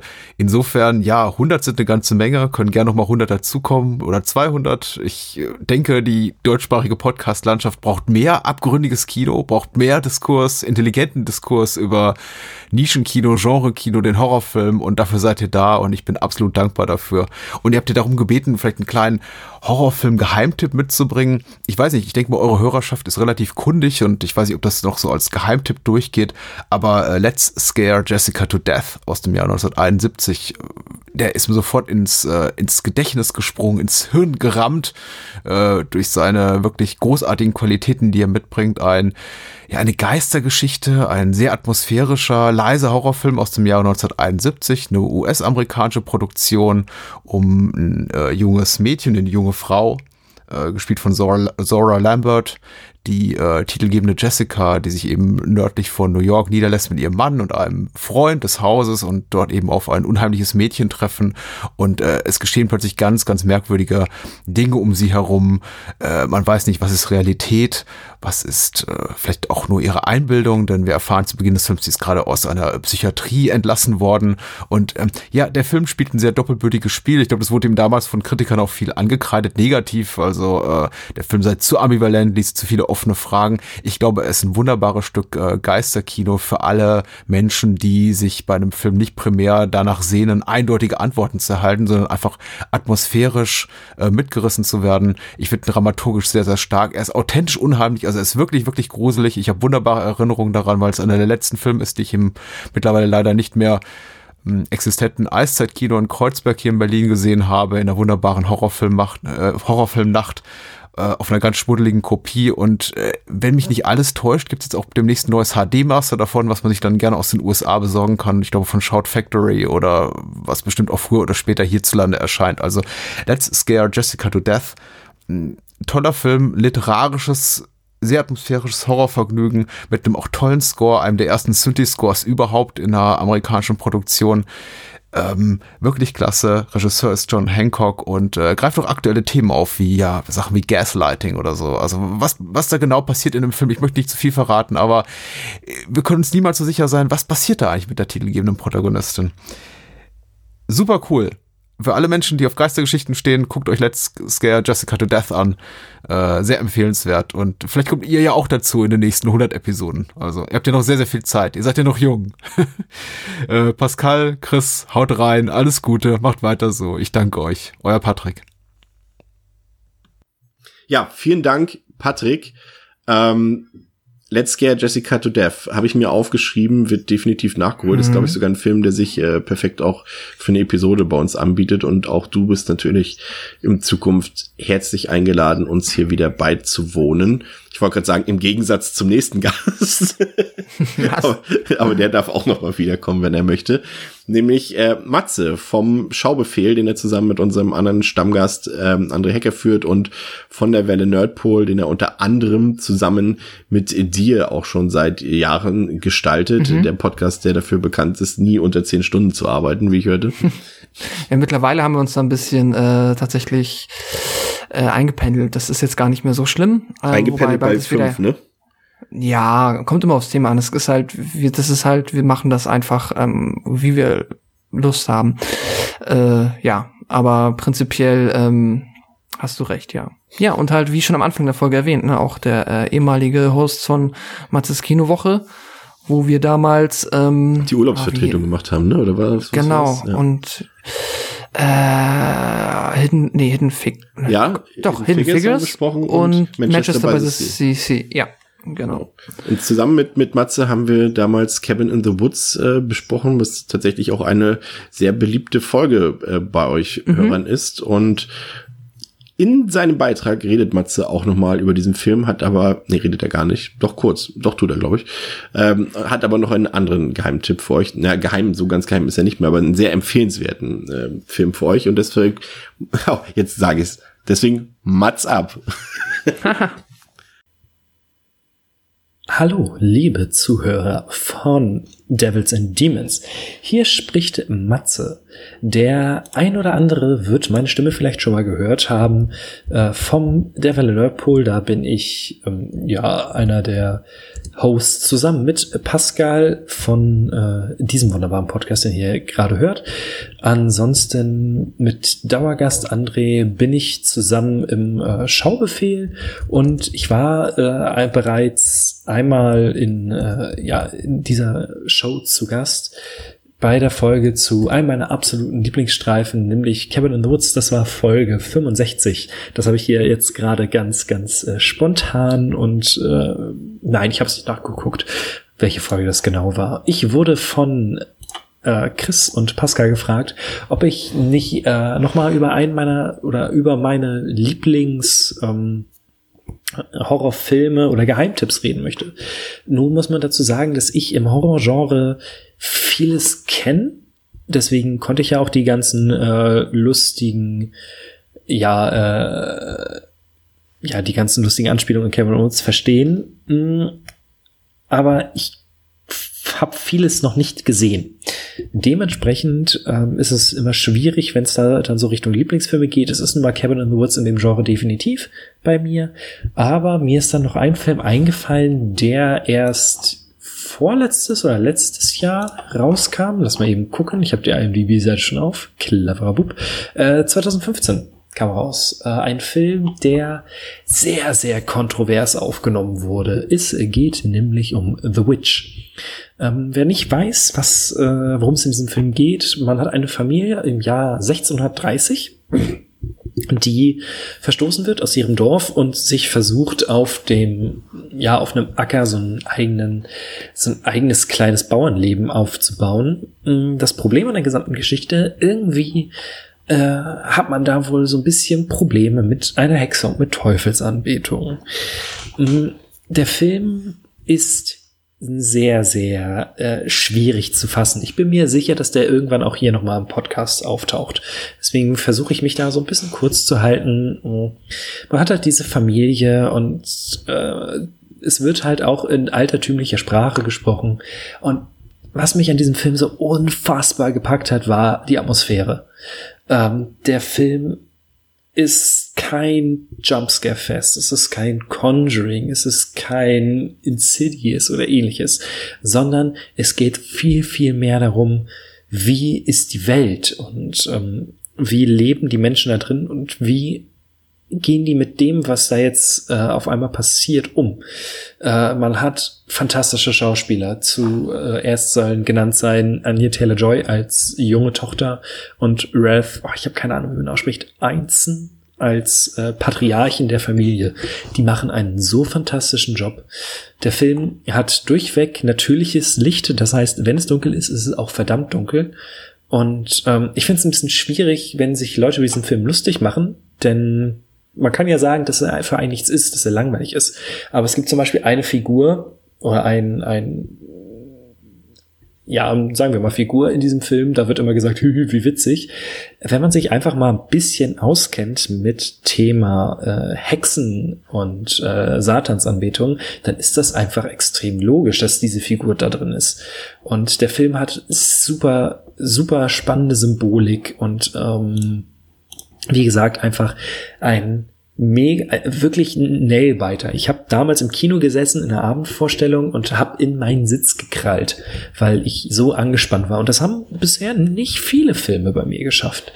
Äh, wie gesagt, ich kann absolut verstehen, wenn der Verein nichts ist, aber ich finde ihn fantastisch. Und wenn ich schon mal äh, die Chance dazu habe, über absurde, irgendwelche merkwürdigen ähm, Streifen zu reden, dann rede ich auch über The Night of the Virgin. Äh, der Film ist aus dem Jahre 2016 aus Kolumbien. Äh, nicht unbedingt ein Filmjahr, äh, ein, ja, ein Filmland, was man unbedingt äh, auf dem Schirm hat. Und ähm, den habe ich auch nur per Zufall, weil ich den irgendwann mal rezensieren sollte, entdeckt. Ähm, in Night of the Virgin geht es um Nico, eine ja offensichtlich Jungfrau, die also der an ja, New Year's Eve äh, an Neujahr beziehungsweise an Silvester seine endlich seine Unschuld verlieren möchte. Er ist 20 und ist auf einer Silvesterparty und sieht da die etwas ältere Medea und fühlt sich zu ihr hingezogen, schafft es auch ähm, bei ihr zu landen. Sie nimmt ihn mit zu sich und ähm, ab da möchte ich nicht unbedingt mehr verraten, denn äh, der Film ist, wenn ich habe, wenn es puren Gore gibt, bin ich damit okay, das klappt immer.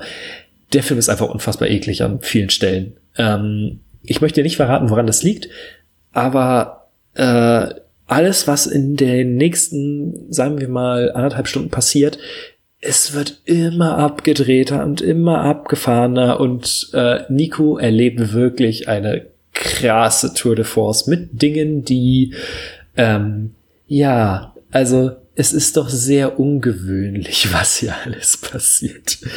Ähm, wer Spaß an so Ekeltrips hat, beziehungsweise wer einfach mal sehr ungewöhnliche Sachen sehen möchte, äh, Night of the Virgin hat bei IMDb eine 5,2. Ich kann es irgendwo verstehen, aber es ist einfach mal ein Geheimtipp, der nicht viel auf der Pfanne haben, aber der durchaus spannend ist. Das soll es auch soweit von mir sein. Ich äh, hoffe, ich konnte ein bisschen euch Einblick geben in mein Horrorverständnis. Ansonsten hört man sich mit Sicherheit bald mal wieder. Äh, ich habe gehört, irgendwann soll es auch mal eine Your Next Folge geben, lieber Chris. Ne? Ansonsten vielen, vielen Spaß noch bei der restlichen Folge und an äh, die Devils and Demons Crew.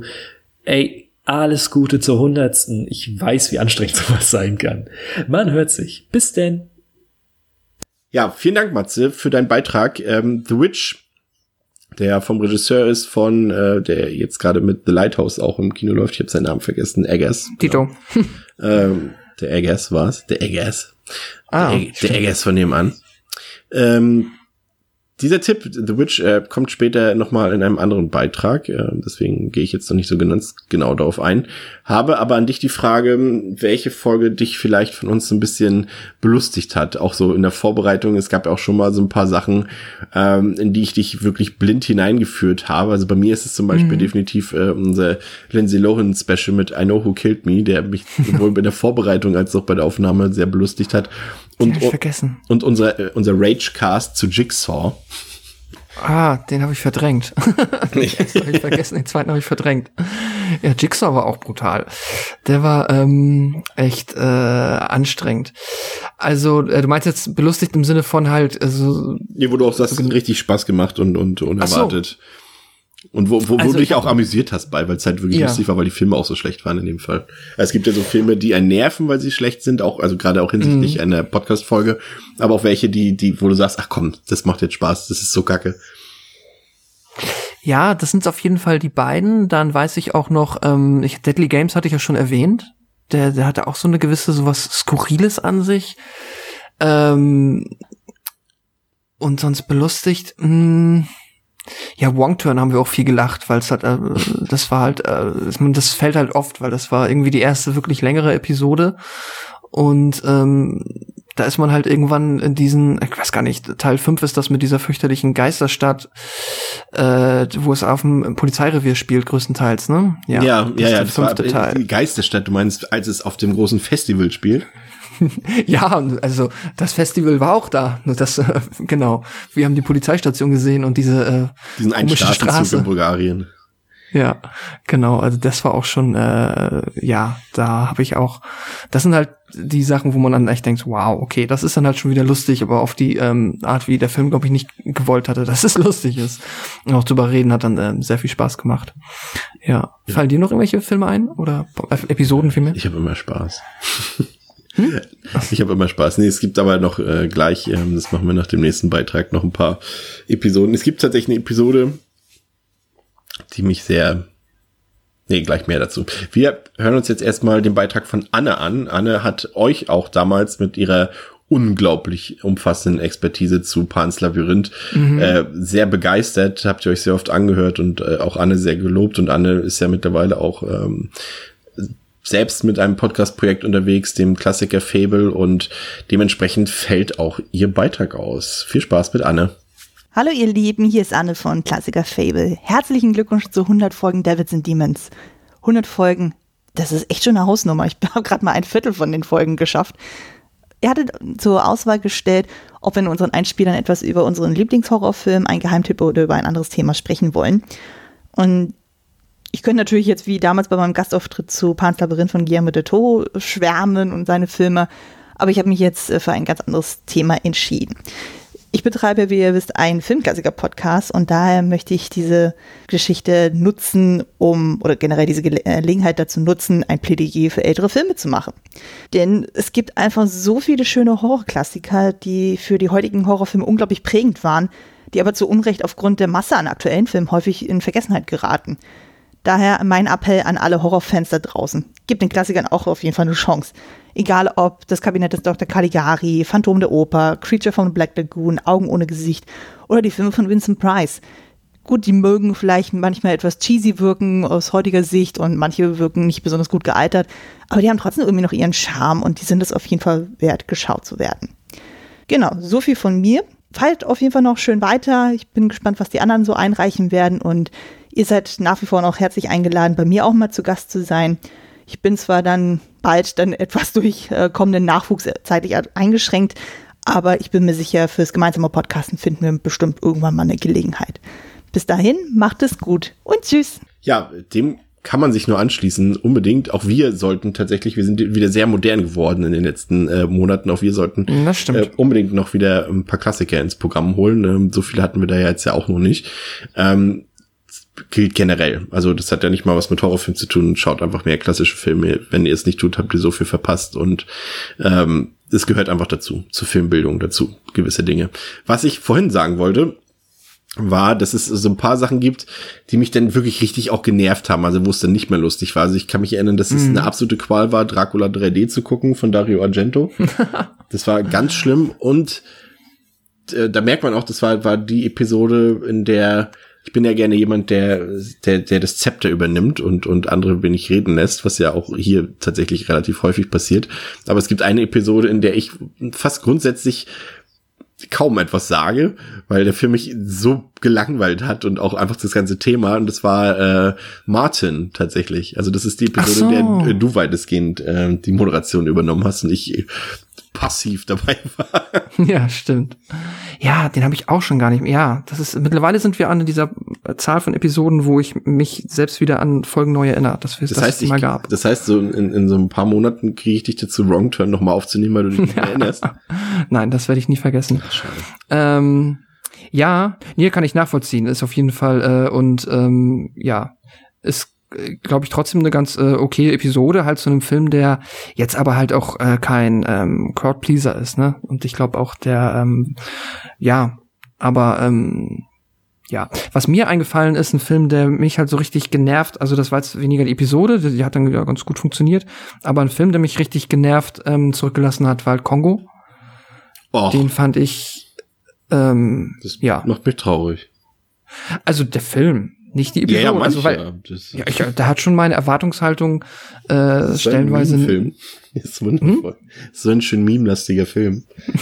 Ja, aber ich habe, ähm, nee, also ich weiß, dass ich da genervt war von dem Film, weil mich diese, ja, ich, ich hatte das Gefühl, ich wusste recht schnell jetzt, was das leider wird und was es nicht wird.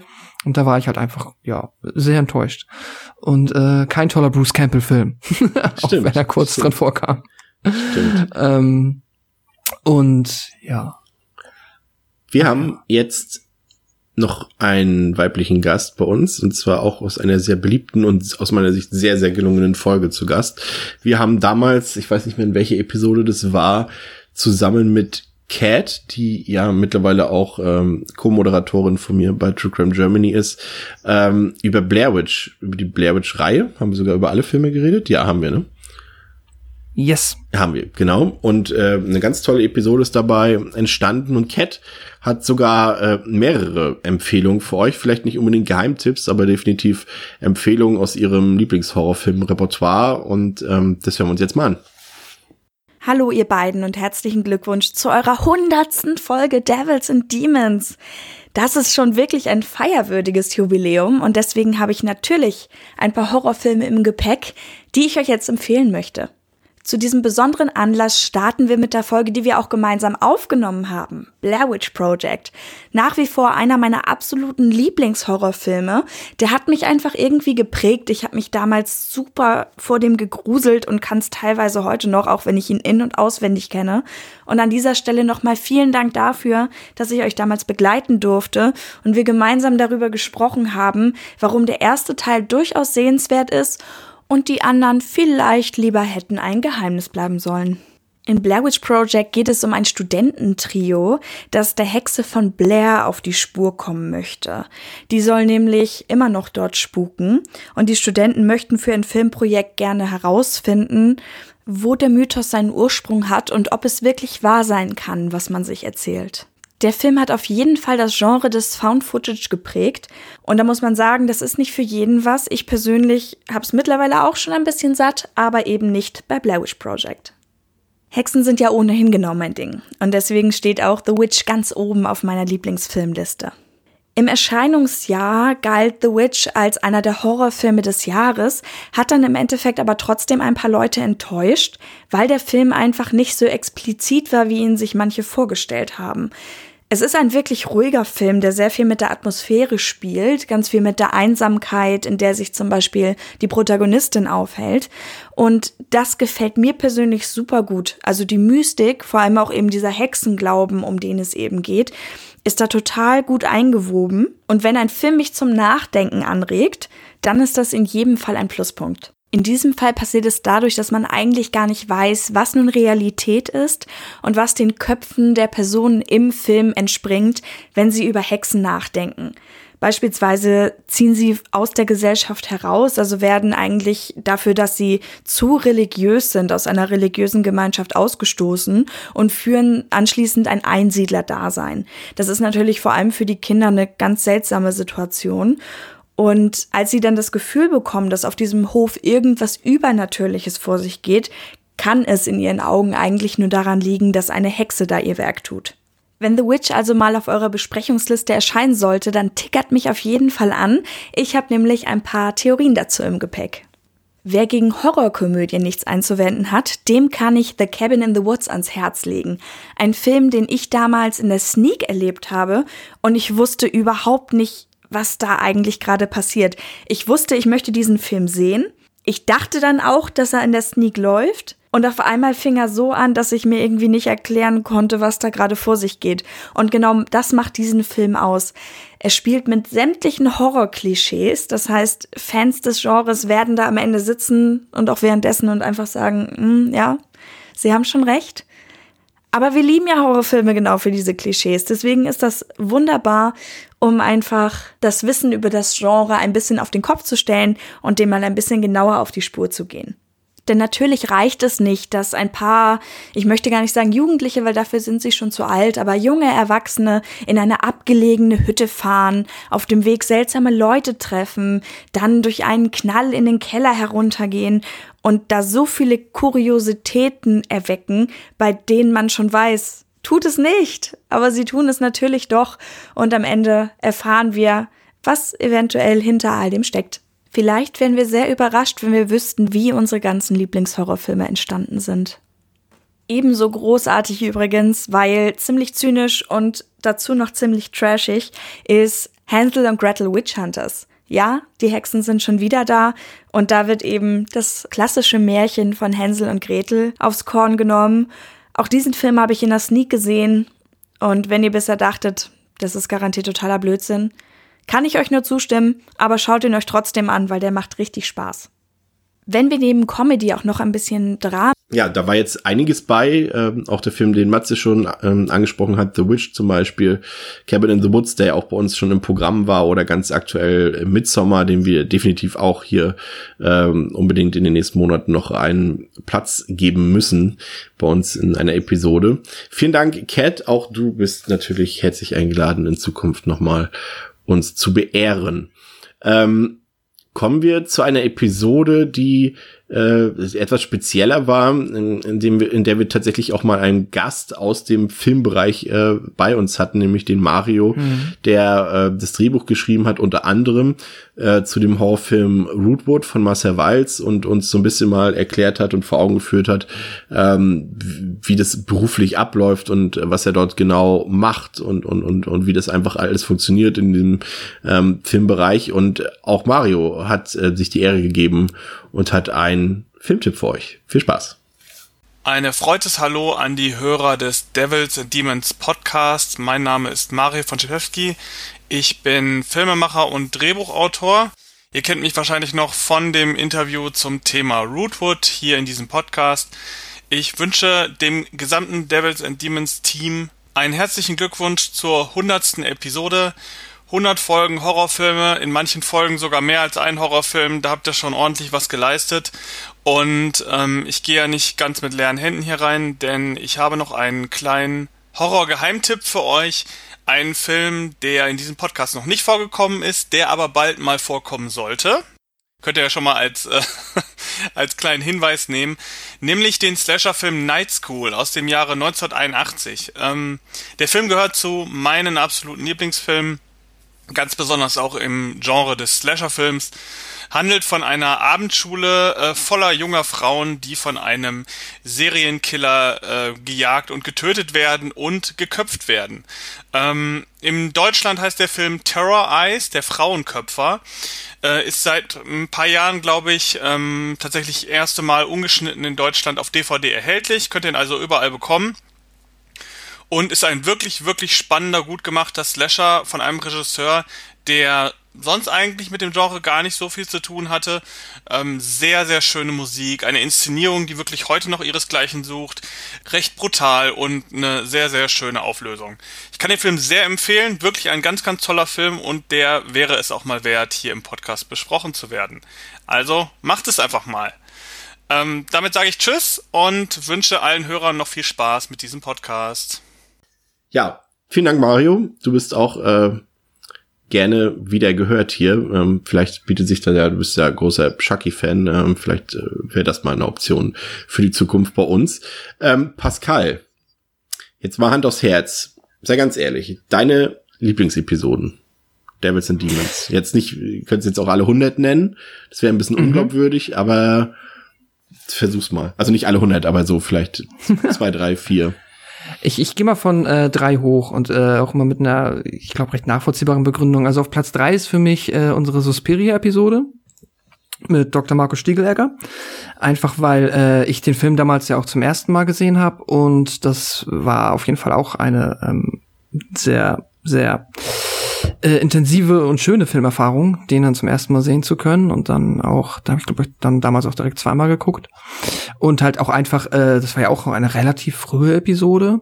Und dann mit einem so renommierten Gast, wo ich aber auch ehrlich zugeben muss, dass er mir vorher auch nur so ähm, im Augenwinkel bekannt war. Ich bin da ja gar nicht so in der Filmwissenschaftsszene äh, so versiert, wer da jetzt irgendwie, oder war es damals noch weniger als heute und heute bin ich es auch nicht großartig, aber ich war, wusste halt, ich habe wohl mal von ihm was ihm gehört, aber ich wusste nicht, ähm, was für eine äh, Koryphäe der gute Herr Markus Dr. Stiegelegger ähm, denn auf Hast dem... Markus Dr. Stiegelegger gesagt?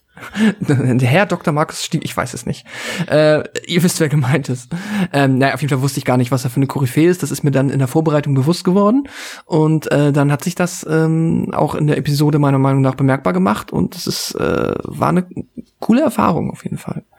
Es, weiß ich nicht, es ist ein bisschen was anderes, als wenn wir jetzt irgendwie so ein, ich sag mal in Anführungszeichen, Kumpel-Twitter-Bubble-Gast hat, oder? Ja, also ich kann da gleich äh, das ja, okay. bestätigen, weil es auch auf meiner Liste der Lieblingsfolgen ist. Also es war natürlich auch, äh, muss ich sagen, war auch ein bisschen aufregend für mich, weil ich, ich kannte halt die Arbeit von Markus ähm, schon relativ lange und habe auch viele Texte von ihm gelesen und viele Audiokommentare gehört und äh, war dann doch so ein bisschen aufgeregt, ähm, weil wir ja da auch nicht ganz wussten, was uns erwartet.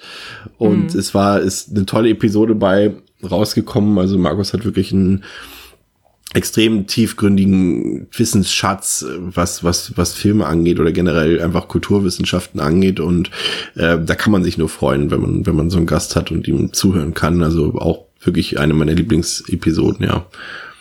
ja. Dann ähm, auf, ja, auf Platz zwei habe ich die äh, Texas Chainsaw Massacre Folge mit Patrick tatsächlich. Einerseits halt, weil Welche die Version? Ja. die, die, die, die unreleased? Genau, die, äh, die, die ihr niemals hören werdet und obwohl sie so großartig ist. Nein, Quatsch. Ähm, die, die dann veröffentlicht wurde. Ähm, einfach, weil halt natürlich die Anekdote im Vordergrund nicht ist super witzig. Ich fand aber auch, die Atmosphäre war cool. Es war halt unser erster Gast. Das war irgendwie auch was Besonderes. Und dann war da, es ist halt auch einfach ein super grandioser Film, der es äh, sehr wert war, besprochen zu werden. Und ja, ich weiß auch, dass ich mag es ja auch immer dann, ähm, ich höre ja auch gerne das Bahnhofskino und ich finde das immer irgendwie so sympathisch und lustig, wenn sie dann halt mal diese OFDB-Inhaltsangaben vorlesen. Das hat ja Patrick hier dann für uns auch gemacht ja. bei Texas Chainsaw Massacre. Und weiß ich, dass wir in beiden Aufnahmen konntet ihr beide euch halt äh, irgendwie immer so kaum zurückhalten zu lachen in dieser Inhaltsangabe, wenn es darum geht, dass sie ja zu diesem See wollen. Ja. Dieser ominöse See, von dem nie wieder was, äh, nie wieder jemand gehört oder geschweige denn ihn gesehen hat, ja. Fand ich auch mal sehr lustig. Das stimmt. Ich habe auf meiner Liste ähm, unsere Mandy-Episode die wir zusammen mit Dominik mm. und mit, mit André gemacht haben, die auch, auch sehr super. beliebt ist, auch für die wir tatsächlich jetzt auch mal ein bisschen Eigenlob, äh, nee, ist ja gar kein Eigenlob, ist ja Fremdlob, aber ähm, auch sehr viel Lob bekommen haben. Also ich glaube, wir haben uns da wirklich sehr differenziert mit dem Film auseinandergesetzt und, und sowohl, ich glaube, wir haben sogar André noch auf, auf, auf, auf, auf, auf unsere Seite gezogen. Er war ja anfangs nicht ganz so begeistert und nachdem wir einfach gemeinsam den Film so ein bisschen analysiert haben, äh, waren wir uns am Ende dann doch irgendwie alle einig, dass äh, Dominik recht hat und der Film wirklich ein sehr gelungener ist. Ne? Fand ich ein tolles mhm. Gespräch. Ja, das auf jeden Fall. Es war äh, auch äh, auch wieder mit zwei Gästen halt zu viert. Es war, glaube ich, ist auch immer noch ähm, ja, äh, es war eine Premiere und auch seitdem ist es, glaube ich, nie wieder passiert, wenn ich mich recht erinnere. Ja. Ist auch noch mal, also muss ich auch zugeben, ist halt es wird halt, ähm, wenn man jetzt sich irgendwie nicht strikte Regeln gibt im Sinne von, dann sprichst du, dann sprichst du, dann sprichst du, ist das natürlich auch noch mal immer eine Challenge, auch wenn du natürlich das moderierst, was hilft, aber ähm, trotzdem ist das irgendwie ähm, immer noch mal eine Kunst für sich, finde ich, und hat aber erschreckend gut funktioniert. Hm, meine Nummer eins jetzt, oder? Ist deine Nummer zwei. Nee, hatten wir schon. Deine Nummer eins, ja. So, sorry. Äh, genau, äh, meine Nummer eins ist ähm, die, also da nehme ich jetzt, die haben wir auch alles zusammen mit äh, dem guten äh, André Hacker besprochen, ist die äh, Halloween-Episode. Ja, ist auch meine Beziehungsweise Nummer eins. die- Also ich habe ja, ich hab noch, ich hab noch eine heimliche Nummer eins, aber das ist auch eine meine Nummer eins. Und genau, ja, also die Halloween-Folge, ja.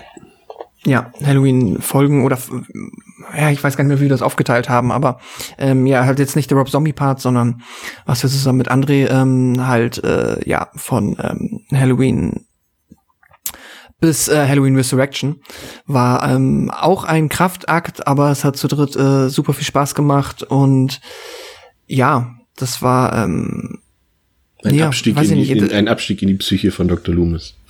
Ja, genau. Kann ich jetzt gar nicht so irgendwie mit dem Finger drauf halten, was daran cool war, aber es war ähm, wahrscheinlich auch einfach, weil ich Halloween so liebe. Ich wollte gerade sagen, bei mir ist es Franchise einfach so, weil es mein, mein, meine Lieblingshorrorreihe ist.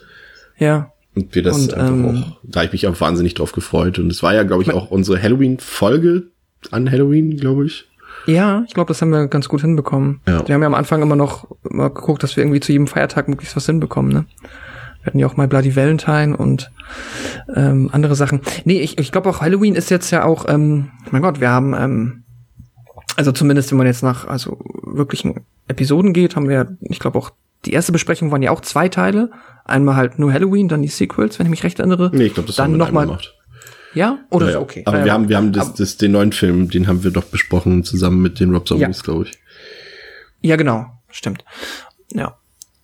Ja, mein, ja, mein, und mein, dann auch deine Nummer eins. Die, genau, auch meine Nummer eins. Aber ich habe, wie gesagt, noch eine eigentliche Nummer eins. Aber ähm, die ist mit einem, ähm, mit einem Gast verbunden. Da kommen wir gleich noch drauf zu sprechen. Ähm, okay. Aber wo wir gerade bei André Hecker sind, ähm, dem geschätzten und ähm, tollen, wundervollsten Stammgast, den wir hier haben, ähm, auch moderierend beim Schaubefehl und natürlich bei Ende mit Schrecken. Äh, auch André hat sich natürlich die Ehre gegeben und uns einen Beitrag aufgenommen. Wenn ihr noch mehr von André hören wollt, könnt ihr das in der unter anderem in der Mandy-Episode, in der Episode über American Psycho oder Hatchet haben wir auch äh, uns durchgeprügelt durch die Reihe, Ach, darf ja. man natürlich auch nicht vergessen. Oder in der Episode 99, als wir nochmal über das Final Fantasy, äh, Final, jetzt habe ich schon wieder gesagt, Final Fantasy Filmfest, damn it, über das Fantasy Filmfest ähm, uns ausgetauscht haben. Und auch André wird über einen seiner Lieblingshorrorfilme berichten und einen Geheimtipp für euch parat haben. Moin moin, liebe Devils and Demons Hörer. Hier ist der André aus dem Podriders Netzwerk, äh, bekannt aus äh, Podcasts wie dem Schaubefehl oder Ende mit Schrecken. Und ich gratuliere Chris und Pascal zu sagenhaften 100 Folgen Devils and Demons. Ihr beiden habt den Horrorfilm in die deutsche Podcast-Szene getragen und ja mit fleißig, fleißig äh, Expertise und sehr viel Liebe zum Genre habt ihr hier schon ja berühmte Meilensteine und äh, kleine Geheimtipps äh, vorgestellt und sicherlich viele Watchlisten eurer Hörer gefüllt. Und auch ich möchte jetzt heute einmal ja meine meine einmal meinen Horror Favoriten oder meinen äh, absoluten ähm, Spitzenkandidaten im Genre und einmal einen Geheimtipp vorstellen. Und ich fange vielleicht an mit dem, mit dem Favorit, denn einer meiner allerliebsten Horrorfilme ist John Carpenters In the Mouth of a Madness. Und ja, ein Film von 1994 mit Sam Neill. Und in diesem Film geht es um ja einen Writer, einen Autor, der Sutter Kane äh, heißt. Ein bisschen angelehnt an Stephen King äh, natürlich. Oder auch andere große äh, des Horror, der Horrorliteratur. Und ja, alle Menschen, die diesen äh, Kane lesen, verfallen langsam dem Wahnsinn. Also man merkt auch ein bisschen Lovecraft mit drin und Co. Und der Versicherungsprüfer, äh, John Trent, gespielt von Sam Neill, geht diesem Mysterium um Kane, der verschwunden ist, der sollte ein neues Buch schreiben, er ist einfach verschwunden, äh, auf den Grund und fährt dafür in eine kleine Stadt namens Hobbs End, in dem ähm, ja die Geschichte von Kane spielen. Auch das eine Anlehnung ganz klar hier an Stephen King. Und ja, in The Mouth of Madness ist ein unfassbar beklemmender, unheimlicher, verrückter, wahnsinniger Film, ähm, der auch pur getragen wird von, von Sam Neill, der eine grandiose Leistung abliefert. Und man hat alle Elemente, die man ähm, eben aus der, aus der modernen Horrorliteratur eben so kennt. Ähm, man hat ein bisschen Tentakel und Monster und, und ähm, ja, ver, ver, verschlungene Kreaturen, die man eben aus Lovecrafts Beschreibungen so kennt. Du hast eben äh, wie gesagt, diese Anleitung, An, Anleitung von King und diese, dieser Kosmos, den er hier aufbaut, mit diesem Hobbs End, ähm, in den er immer weiter eindringt und, und, und langsam merkt, dass ihn das genauso verrückt macht wie, wie die Leser von Kane. Und es ist ein, ein absolut eindringlicher Film mit, mit äh, einem tollen Score, einem ganz tollen Pacing und einfach, einfach einem, einem Sog, der dich genauso reinzieht, wie er, wie er der Film das auch äh, vermitteln möchte. Diese, diese, diese pure, ähm, ja, Verzweiflung, die in diesem Film herrscht. Und ich kann ihn nur jedem ans Herz legen, der ihn nicht kennt. Es ist wirklich einer meiner absoluten äh, Horror-Favorites, ein, ein moderner Klassiker für mich. John Carpenters In die Maus äh, of Madness. Und als Geheimtipp, ich, ho ich hoffe natürlich, dass es ein Geheimtipp ist, weiß man ja nie bei so findigen äh, Genre-Hörern wie hier bei Devils and Demons. Mein Geheimtipp in Anführungszeichen wäre der Film äh, Starry Eyes aus dem Jahr 2014. War eine Zeit lang bei Netflix, glaube aktuell ist er nicht mehr drin. Ähm, ist der äh, ein Film von Kevin Kölsch und Dennis Whitmire. Die kennt man mittlerweile jetzt besser. Die haben nämlich das ähm, äh, Pet Cemetery, das Friedhof der Kuscheltiere Remake gedreht, was ja verhalten angenommen wurde. Aber in Starry Eyes haben sie 2014 wirklich einen ganz, ganz tollen ähm, Horrorfilm abgeliefert, in dem es eine ja, äh, junge Schauspielerin geht, die irgendwie in die Hollywood-Elite einsteigen möchte, die es, die es schaffen will und dafür bereit ist, quasi alles zu tun. Also es geht ja auch sehr viel um, ja, was gibt man auf, was opfert man, um seinen Träumen nachzukommen. Und hier wird das Ganze eben wirklich dann zum Albtraum, zum Horrortrip.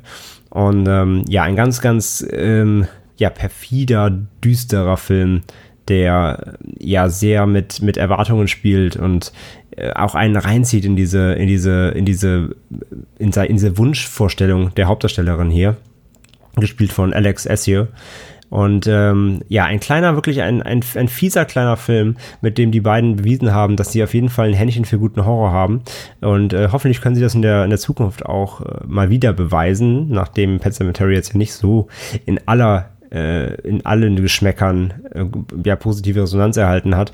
Und die beiden äh, wollen als nächstes Projekt wohl eine Fortsetzung von äh, dem Film Mama drehen, also dem äh, 2000, wann kam er? 14, 13, 14 Horrorfilm von Andy Muschietti, dem jetzigen It-Remake-Regisseur. Ja, da wollen die beiden eine Fortsetzung drehen, aktuell der Plan. Also mal schauen. Aber von mir eine ganz große Liebe für Starry Eyes da. Wer ihn nicht kennt, schaut ihn euch gerne an. Ja, das war's auch von mir. Äh, euch jetzt noch viel Spaß bei der 100. Folge von Devils and Demons und äh, ja, an Chris und Pascal auf die nächsten 100. Ja, vielen Dank, André. Und ich kann dir auch nur beipflichten. Ähm, Starry Eyes ist wirklich ein ähm, sehr gelungener Horrorfilm, den sich mehr Leute ansehen sollten. Ich habe es eben angekündigt. Ich habe eine geheime Lieblingsfolge und gleich ist sie nicht mehr geheim ähm, und sie ist verbunden mit einer Dame, die bei uns zu Gast war, ähm, die Sandra beziehungsweise Shawnee, ähm, die mit uns über The Fly, über ähm, Cronenbergs The Fly geredet hat und mhm. ich glaube, es war für uns alle ähm, ein sehr, eine sehr ereignisreiche Podcast-Episode, die wir da zusammen aufgenommen haben. Zum einen, weil es für sie ihre Podcast-Premiere war auch wir wussten nicht, äh, was uns erwartet, als wir sie eingeladen haben. Wir wussten nur, sie hat sehr viel Ahnung vom Film Die Fliege und ähm, hat viel auch Insiderwissen und hat äh, vieles gelesen und gesehen zu dem Film. Und es, wir waren, glaube ich, beide sehr, wie sagt man, vom Hocker gerissen? Sagt man mhm. so? Ähm, ja als wir dann fertig waren, weil, weil die Episode unglaublich gut geworden ist, ähm, was äh, das stimmt. sie uns da alles erzählt hat und, und wie wir zusammen den Film analysiert haben. Das war ein ganz tolles Erlebnis, muss ich sagen. Und es war auch unglaublich überraschend. Wir haben ja, ich muss dazu sagen, gerade wenn im Podcast-Segment viele Leute sind immer faul, was Feedback angeht. Aber zu dieser Episode haben wir sehr viel Feedback bekommen und äh, mhm. äh, keiner hat dort über uns geredet, sondern ähm, das ganze Feedback galt unserem Gast. Äh, alle Leute waren wahnsinnig begeistert, sowohl von, von, von der Stimme von Sandra als auch ähm, von den Inhalten, ähm, die sie von sich gegeben hat. Und äh, das hat mich schon so ein bisschen stolz gemacht, dass wir sie da ins Boot geholt haben. Und das war war eine tolle Folge, muss ich sagen. Das ist eigentlich meine heimliche Lieblingsfolge. Und das geht tatsächlich, glaube ich, auch vielen ähm, Hörern und Hörerinnen so.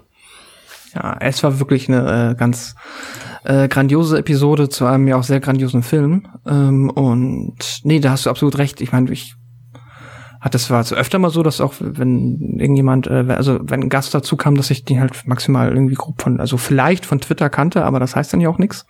Entsprechend, äh, nee, wussten wir nicht, wie das jetzt wird. Das ist halt dann auch immer, also ja, Risiko klingt blöd, aber es ist natürlich ein Risiko, weil ähm, wenn du dann natürlich dann, wir hatten jetzt meiner Meinung nach nie der, den Fall, Gott sei Dank, dass man halt irgendwie gemerkt hat, jetzt kommt mal jemand dazu, der kann noch gar nicht podcasten und dann klappt's halt auch nicht. Das hatten wir zum Glück noch nie. Es hat ja eigentlich ist dann immer ähm, eine äh, ja, Episode rausgekommen, die uns, äh, die irgendwie okay ist oder die ist gut.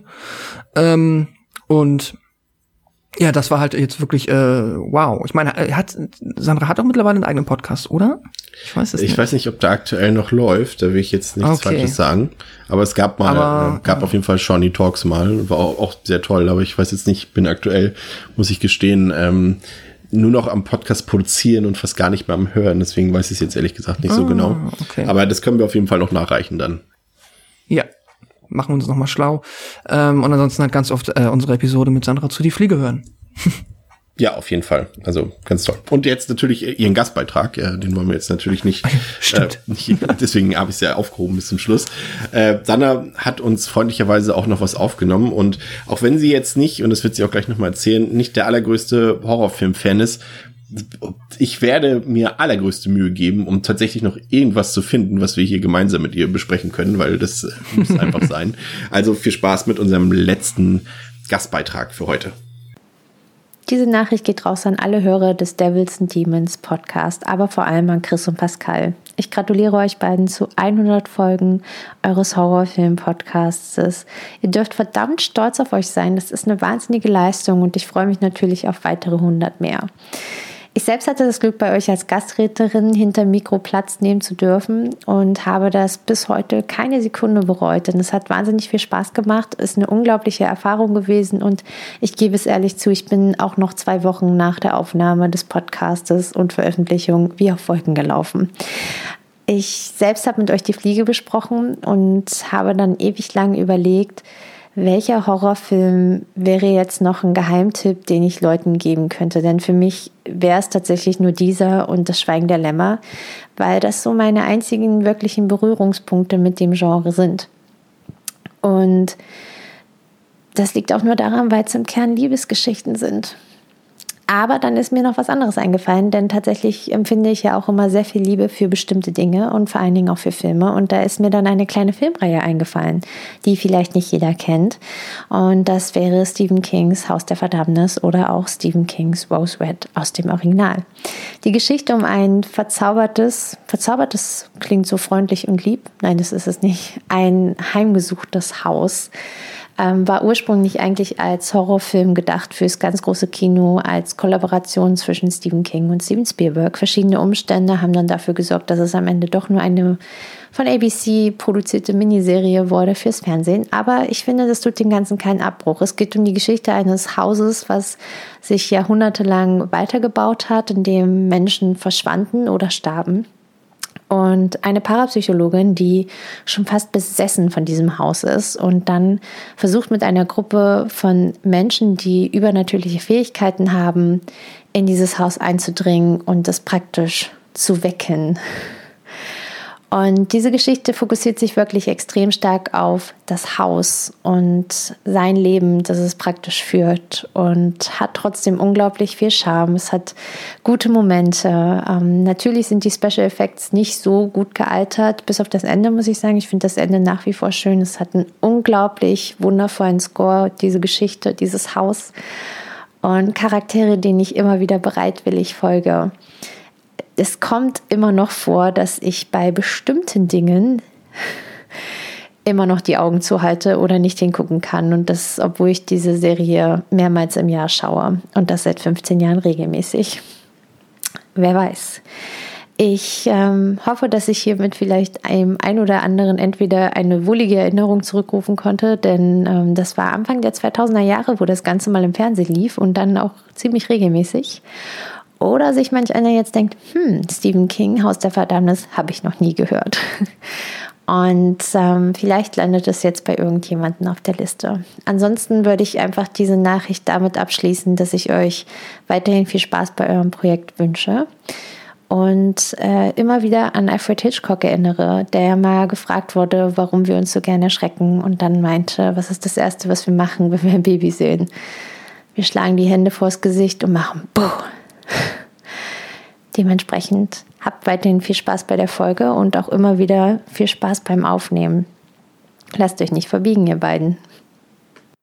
Ja, und an dieser Stelle wirklich ein ganz, ganz großes Dankeschön an alle, die nochmal für uns einen Beitrag aufgenommen haben. Das ist ja auch immer mit ein bisschen Aufwand verbunden und mhm. auch zeitlichen Aufwand verbunden. Ihr seid alle ausnahmslos, auch die, ähm, Personen, die wir zu Gast hatten, die jetzt heute nicht nochmal dabei waren, äh, sind alle herzlich willkommen, wieder beizuwohnen. Und natürlich auch, falls ihr unbedingt mal Lust habt, uns beizuwohnen, äh, wir filtern da aber ganz schön ähm, stark aus, muss ich sagen, äh, könnt ihr euch natürlich auch melden, falls ihr unbedingt mal sagt, hier, ihr habt noch nicht über den Film geredet und ich weiß absolut alles über diesen Film, dann ähm, sagt doch mal Bescheid, wenn ihr auch eine schöne Stimme habt. Erotisch ist nicht Pflicht, aber es muss schon dicht dran sein. Ähm, Pascal, es gab ja noch einen ja. anderen Auftrag. Wir haben natürlich nicht äh, nur unsere ehemaligen äh, Gäste beauftragt, was zu tun, sondern auch Exakt. unsere Hörerinnen und Hörer. Ja, Genau. Wir haben nämlich ähm, euch vor ja bald einem Monat gefragt, ähm, ob ihr uns für diese halt äh, für diese Jubiläumsepisode ein paar Fragen zuschicken möchtet, die wir dann für euch beantworten. Und das habt ihr fleißig getan. Und ja, so wollen wir doch jetzt dann noch, um diese Folge abzurunden, uns diesen Fragen widmen. Ich werde da immer so ein bisschen durchmoderieren äh, und in dem Sinne dann immer die Frage stellen. Chris darf dann zuerst antworten oder ja, wie auch immer. Wir kriegen das schon hin. Wer zuerst auf den Buzzer drückt. Genau, wer zuerst auf den Buzzer drückt. Ähm, und zwar hat Anne gefragt, äh, welches ist euer Lieblings-Horror-Subgenre beziehungsweise das liebste Horror-Setting? Was ist das, äh, ja, ja. Wie würdest du darauf antworten, Chris? Das liebste Horror-Setting ist unsere Nachbarschaft, weil man muss äh, dazu sagen, dass äh, ähm, Anne eine Freundin ist äh, von mir, die hier auch ein paar Häuser weiter wohnt. Ach so, okay. ähm, aber um die Frage tatsächlich äh, fachkundig zu beantworten, das ist ja auch kein Geheimnis. Also wer äh, zumindest nur einen Bruchteil der 100 Episoden gehört hat, weiß natürlich, dass mein Herz ganz klar am mehr oder weniger simpelsten Subgenre des Horrorbereichs liegt und zwar dem Slasher. Ganz einfach, weil das so mit die ersten Horrorfilme waren, die ich gesehen habe, waren alle aus diesem Bereich und ich mag einfach diese Stringenz. Es ist einfach simpel, straight, effektiv und und das macht mir einfach Spaß, weil das auch so ähm, ich irgendwie ein bisschen greifbarer Horror. Es ist natürlich vieles unrealistisch, gerade wenn du so Sachen wie Freitag der 13. hast oder Nightmare on Elm Street. Aber es sind ja. irgendwie einfach Themen, die mich mehr beschäftigen, die jetzt, klammern wir jetzt mal Freddy Krüger aus, ähm, wobei mich Träume natürlich auch interessieren, aber es ist natürlich jetzt keine, keine theoretisch real existierende Gefahr, aber einfach dieser, brutale Serienkiller, der in deiner Nachbarschaft umhermetzelt, äh, auf mhm. brutalste, gewissenloseste Art und Weise. Das ist irgendwie greifbarer für mich. Also ich glaube nicht an Geister zum Beispiel. Deswegen ähm, grusel ich mich nicht so unbedingt vor äh, Geister-Horrorfilmen zum Beispiel. Ähm, oder bei Aliens ist, ist äh, finde ich auch super. Aber da ist meine Angst doch auch in Grenzen, weil das Thema aktuell zumindest noch etwas fern ist von uns. Aber ein Slasher, ein grundsolider Slasher kann mich immer begeistern, muss ich sagen. Und äh, bin da, das ist schon meine, sag ich mal, neben dem Gangsterfilm, ähm, meine große Filmliebe generell, ja, was so, was so Subgenre angeht. Wie sieht's bei dir aus? Äh, ja, aber beim Slasher stimme ich dir absolut zu und ähm, auch die Gründe, die du genannt hast, das ist halt, ne, das ist das, was Angst in mir auslöst. Es ist halt, sind durch die Geschichten, die einem selber zustoßen könnten. Und da auch ich jetzt nicht wirklich großartig an äh, Übernatürliches glaube, ähm, sind es dann halt oft Geschichten, die ja mehr oder weniger äh, das Leben so schreiben könnte und vermutlich in vielen Fällen auch das Leben schon so geschrieben hat. Auch wenn wir ja wissen, dass auch, äh, wenn viele Filme behaupten, dass sie auf wahren Begebenheit beruhen, das nicht immer hundertprozentig stimmt. Aber ähm, ja, nee, äh, Slasher-Filme ähm, ja, auf jeden Fall. Und dann ähm, zum Setting wollte ich noch sagen, ähm, ja, ich mag halt dieses 80s Suburban, also dieses amerikanische Vorstadt. Und habe ich auch schon ein paar Mal erwähnt, immer wenn wir mal einen Film hatten, der das Thema angekratzt hat, dieses äh, amerikanische Sommercamp-Thema. Also ne, Freitag der 13. ist da die offensichtliche ja. äh, Referenz, aber wir hatten auch The Burning und äh, wir haben auch noch ein paar Filme, die da, glaube ich, mal kommen. Ähm, Höhlen ja, mag ich das auch. sind halt. Höhlen mag ich auch. Wir müssen unbedingt The Descent hier nochmal besprechen. Oh, Aber Höhlen gibt's, also es gibt wenige gute, aber äh, zumindest, selbst wenn sie nicht so gut sind, gucke ich mir sie gerne an. Ich habe letztes Mal, was habe ich letztes Mal nochmal gesehen, ähm, As Above, So Below und auf Deutsch Katakomben ähm, und eben The Descent und, und so ein paar, weil die, ja, die haben so klaus klaustrophobische Elemente, das finde ich auch immer noch ganz, ganz Mhm. nice, muss ich sagen. Aber ansonsten ist es bei mir auch so ein bisschen so dieses äh, Suburban-mäßige, was so auch so Scream damals auch so ein bisschen für mich Ja. als, als damals noch Horror-Neuling so ein bisschen etabliert hat. Genau. Ähm, ja. Aber Schneesettings äh, sind auch, auch selten, aber, aber Settings im Winter, wenn ich so denke, also äh, um mal auf Wrong Turn zurückzukommen, das war schon mal noch mal so ein kleiner Schub, den uns das Ganze gegeben hat, dass Wrong Turn 4 zum Beispiel im Schnee gespielt hat. Aber es gibt natürlich auch noch Fall. viele andere Sachen. Auch wir haben auch schon ein paar gehabt hier im Schnee mit Dead Snow zum Beispiel. Also Mhm. das ist immer Blut und weißer Schnee nicht zu verachten. Ja, ähm, wo du gerade äh, Horror-Neuling erwähnt hast, äh, apropos, die nächste Frage passt dazu ganz gut und zwar von Peanut Butter Falcon. Ähm, was war euer erster Horrorfilm? Ich bin mir sicher, dass wir da am Anfang schon mal irgendwann in den ersten Episoden drüber gesprochen haben, Na, in aber unserer Pilotfolge sogar, glaube ich. Ja, ähm, und deswegen, die habe ich mir jetzt nicht nochmal angehört, deswegen weiß ich jetzt nicht, ob ich jetzt lüge, wenn ich jetzt was sage oder ob ich damals gelogen habe. Aber ich weiß definitiv, dass zu den ersten, also die ersten vier Filme, wenn ich mich jetzt nicht ganz irre, müssten in der Reihenfolge Scream, Ich weiß, was du letzten Sommer getan hast, Halloween 4 und Halloween 5 Mm, gewesen sein. Also das, äh, das weiß ich. Das war auch noch so ein bisschen VS und so. Ähm, hatte ich ja damals erzählt, dass ich von einer Freundin von meiner Mutter immer von die, die von Premiere die Sachen aufgezeichnet hatte, ähm, mir angesehen habe und äh, nachts einfach äh, aufgenommen habe äh, auf RTL 2 die gekürzten Fassungen von Halloween 4 und 5 und dann mit dem Kumpel am nächsten Tag begeistert aufgefasst habe, äh, aufgenommen Mhm. habe. Also das müssten eigentlich schon die ersten gewesen sein. Ja. Ähm, ja, bei mir ist es, äh, ich glaube, ich wusste es damals auch nicht hundertprozentig, weil es ist halt, Erinnerung kann trügen. Aber ich bin, wenn ich jetzt nochmal drüber nachdenke, äh, es ist, glaube ich, entweder Blair Witch oder Scream. Ich weiß aber nicht tatsächlich, welcher jetzt wirklich, ähm, welchen ich damals zuerst gesehen habe. Und vielleicht irgendetwas, was ich als Kind nie hätte sehen dürfen. Aber das hat sich dann nicht so sehr eingebrannt, als dass ich den jetzt noch benennen könnte. Ähm, ja, ich glaube Blair Witch oder Scream. Ja, ähm, Max hat uns auch Fragen geschickt, und zwar gleich drei an der Zahl. Beginnen wir also mit der ersten. Die lautet, hat euch ein Horrorfilm an die Grenzen gebracht? Musstet ihr mal vor Ekel pausieren oder gar abbrechen? Also so krass war es jetzt nicht. Also abbrechen, pausieren mache ich eigentlich auf diesem, aus diesem Grund eigentlich nicht. Ähm, aber es gibt Filme, bei denen ich mich wirklich frage, muss das noch sein oder wem soll das auch irgendwas noch bringen? Ähm, und da gehört auf jeden Fall ähm, die Human? Centipede. Was? Achso. Äh, ich dachte gerade an Gorotetsu hieß der, ne? Den wir Nö, das ist, nö, das ist harmlos noch. Aber, aber Okay. Human Centipede 2 auf jeden Fall, der ja damals in Schwarz-Weiß von Tom Six inszeniert wurde und in der sich jemand auch sein, der jemand äh, sich einen runterholt äh, in, in expliziter Aufnahme mit so, wie heißt denn das nicht, Krepppapier, so, so, womit man Sachen schärft, wie heißt denn das, Schmier, Schmierpapier? Ach so, du meinst Schmirgelpapier. Ja, genau. Äh, Mhm. und, und so eine Sachen und, und, und das ist einfach so, das, wozu? Also wem soll das irgendwas bringen? Also sorry, ich will mir jetzt nicht um eine Diskussion einlassen, das ist alles Kunst und so weiter. Aber es gibt halt Sachen, die sind halt so, ja, die, wozu? Ne? Und äh, da gehört Mhm. äh, jetzt aktuell, der ist in Deutschland gekürzt rausgekommen, ich habe ihn aber uncut gesehen, der aus dem Jahr 2017 ähm, in Chile produzierte Film von Lucio Rojas, äh, Trauma, der halt sehr viel mit sexueller Gewalt hantiert und und wirklich sehr abartig ist. Und das ja ich hatte es ja schon mal erwähnt also ich habe ja generell ein Problem mit sexueller Gewalt in Filmen. Ähm, selbst in Filmen die ich eigentlich mag wie zum Beispiel Last House on the Left oder I Spit on Your Grave und und und die das Re Remake von I Spit on Your Grave. Aber das sind Szenen okay die habe ich einmal gesehen ich weiß dass sie vorkommen.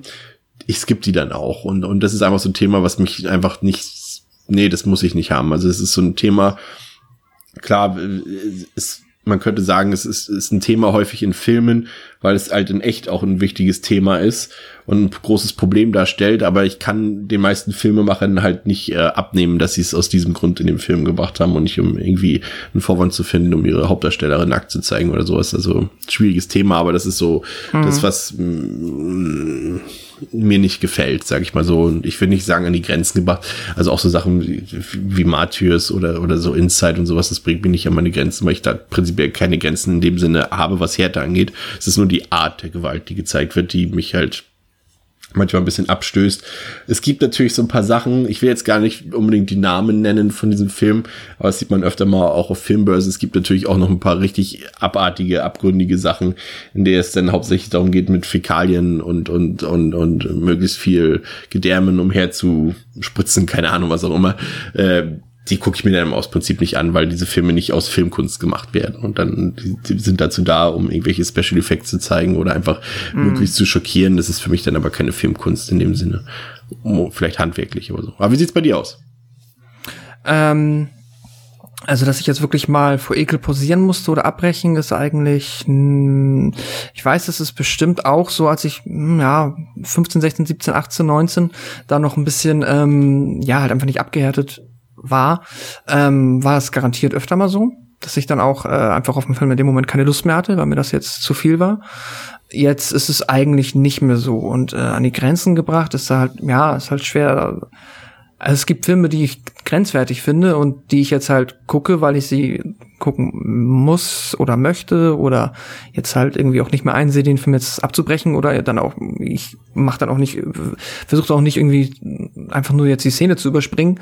Ähm, also da gibt's halt Sachen, die ich jetzt äh, dann, ja, die mir nichts geben oder die mich auch durchaus im Gore-Bereich gibt's immer so ein paar Sachen, die mich, wenn die äh, entsprechend äh, audiovisuell visuell umgesetzt sind, glaubwürdig, die mich schon noch irgendwie richtig ähm, ja fies erwischen. Das ist aber einfach, weil das äh, ja irgendwie immer alles was mit Schneiden, aber jetzt nicht im Sinne von Kopf abschneiden, sondern wenn du jetzt zum Beispiel irgendwie jemanden zeigen würdest, so was ganz Triviales, wie er sich irgendwie mit Papier immer schneidet oder irgendwas bei einem Hostel, wenn die ähm, Achillesferse aufgeschnitten wird oder da im Auge rumgepult wird, das ist, ähm, sind immer Sachen, die ähm, ja, das ist so quasi meine Gore-Grenze wird dann überschritten im Sinne von, okay, jetzt, das empfinde ich jetzt auch als unangenehm, was ja aber auch vielleicht dafür möchte, deswegen ist es jetzt per se nicht schlimm. Aber ähm, das empfinde ich nicht als äh, Haha-Gore, sondern das ist dann schon, uh, da schaudert's mich dann. Aber ähm, deswegen habe ich jetzt eigentlich noch nie einen Film abgebrochen, außer halt früher, als ich dann auch noch nicht so regelmäßig Horrorfilme und Genrefilme geguckt habe. Genau, das war äh, Frage eins von Max. Die zweite Frage folgt sogleich und zwar, welche Aspekte machen für euch einen Horrorfilm gut? Hm, steht und fällt bei mir in der Regel einfach mit der Gruselatmosphäre oder mit der Spannung. Es muss einfach, mich muss das einfach die, die Stimmung des Films muss mich mitreißen. Wenn ich, wenn, wenn es das kann, was sowohl äh, inszenatorisch bedingt sein kann, als auch erzählerisch, dann hat der Film mich eigentlich schon gewonnen. Es gibt so banale Filme, also ich komme später nochmal auf das Thema zu sprechen, aber so, so Sachen, Christie haben wir ja zum Beispiel besprochen. Das ist ein Film, der eigentlich mhm. nicht gut besprochen ist in der Presse und auch generell im, im, im, im Kritikerbereich. Und trotzdem finde ich, und ich kann es auch verstehen, der hat eine simple Story und alles, aber ich finde zum Beispiel, so ein Film hat einfach eine super gute Atmosphäre, eine spannende Atmosphäre und eine, eine tolle Stimmung. Und dann nimmt der Film mich viel mehr mit, als es andere Filme tun. Und dann äh, kann ich dem auch sehr viel abgewinnen. Also für mich äh, ist das eigentlich der entscheidende Knackpunkt. Für mich ist Gewalt nicht so wichtig. Also Horrorfilme können auch ohne Gewalt auskommen auch mit schlechten Schauspielern kann ich leben, aber wenn es so, wenn es einfach eine, eine, spannende und gruselige Atmosphäre hat, count me in. Das ist für mich das Wichtigste im Horrorfilm. Ja, ja, kann ich so unterschreiben. Ich habe auch für mich aufgeschrieben, äh, eine dichte Atmosphäre. Ich muss halt einfach, ähm, ja, das Gefühl haben, dass ich mich in den Film fallen lassen kann. Das heißt, äh, in den allermeisten Fällen halt äh, audiovisuelle Qualität, die das halt erzeugt. Dann natürlich Schauspieler, die äh, dazu wesentlich beitragen können, die aber auch im schlimmsten Fall, also wenn es halt nicht gut klappt, äh, dich quasi rausreißen.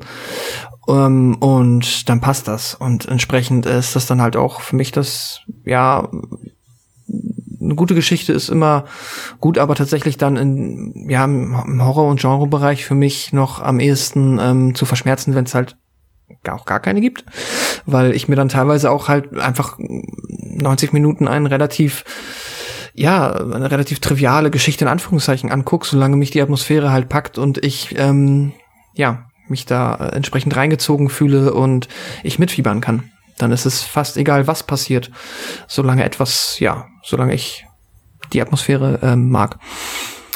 Jo, ähm, die dritte Frage von Max. Habt ihr schon einmal Leute mit einer Horrorfilmempfehlung verstört?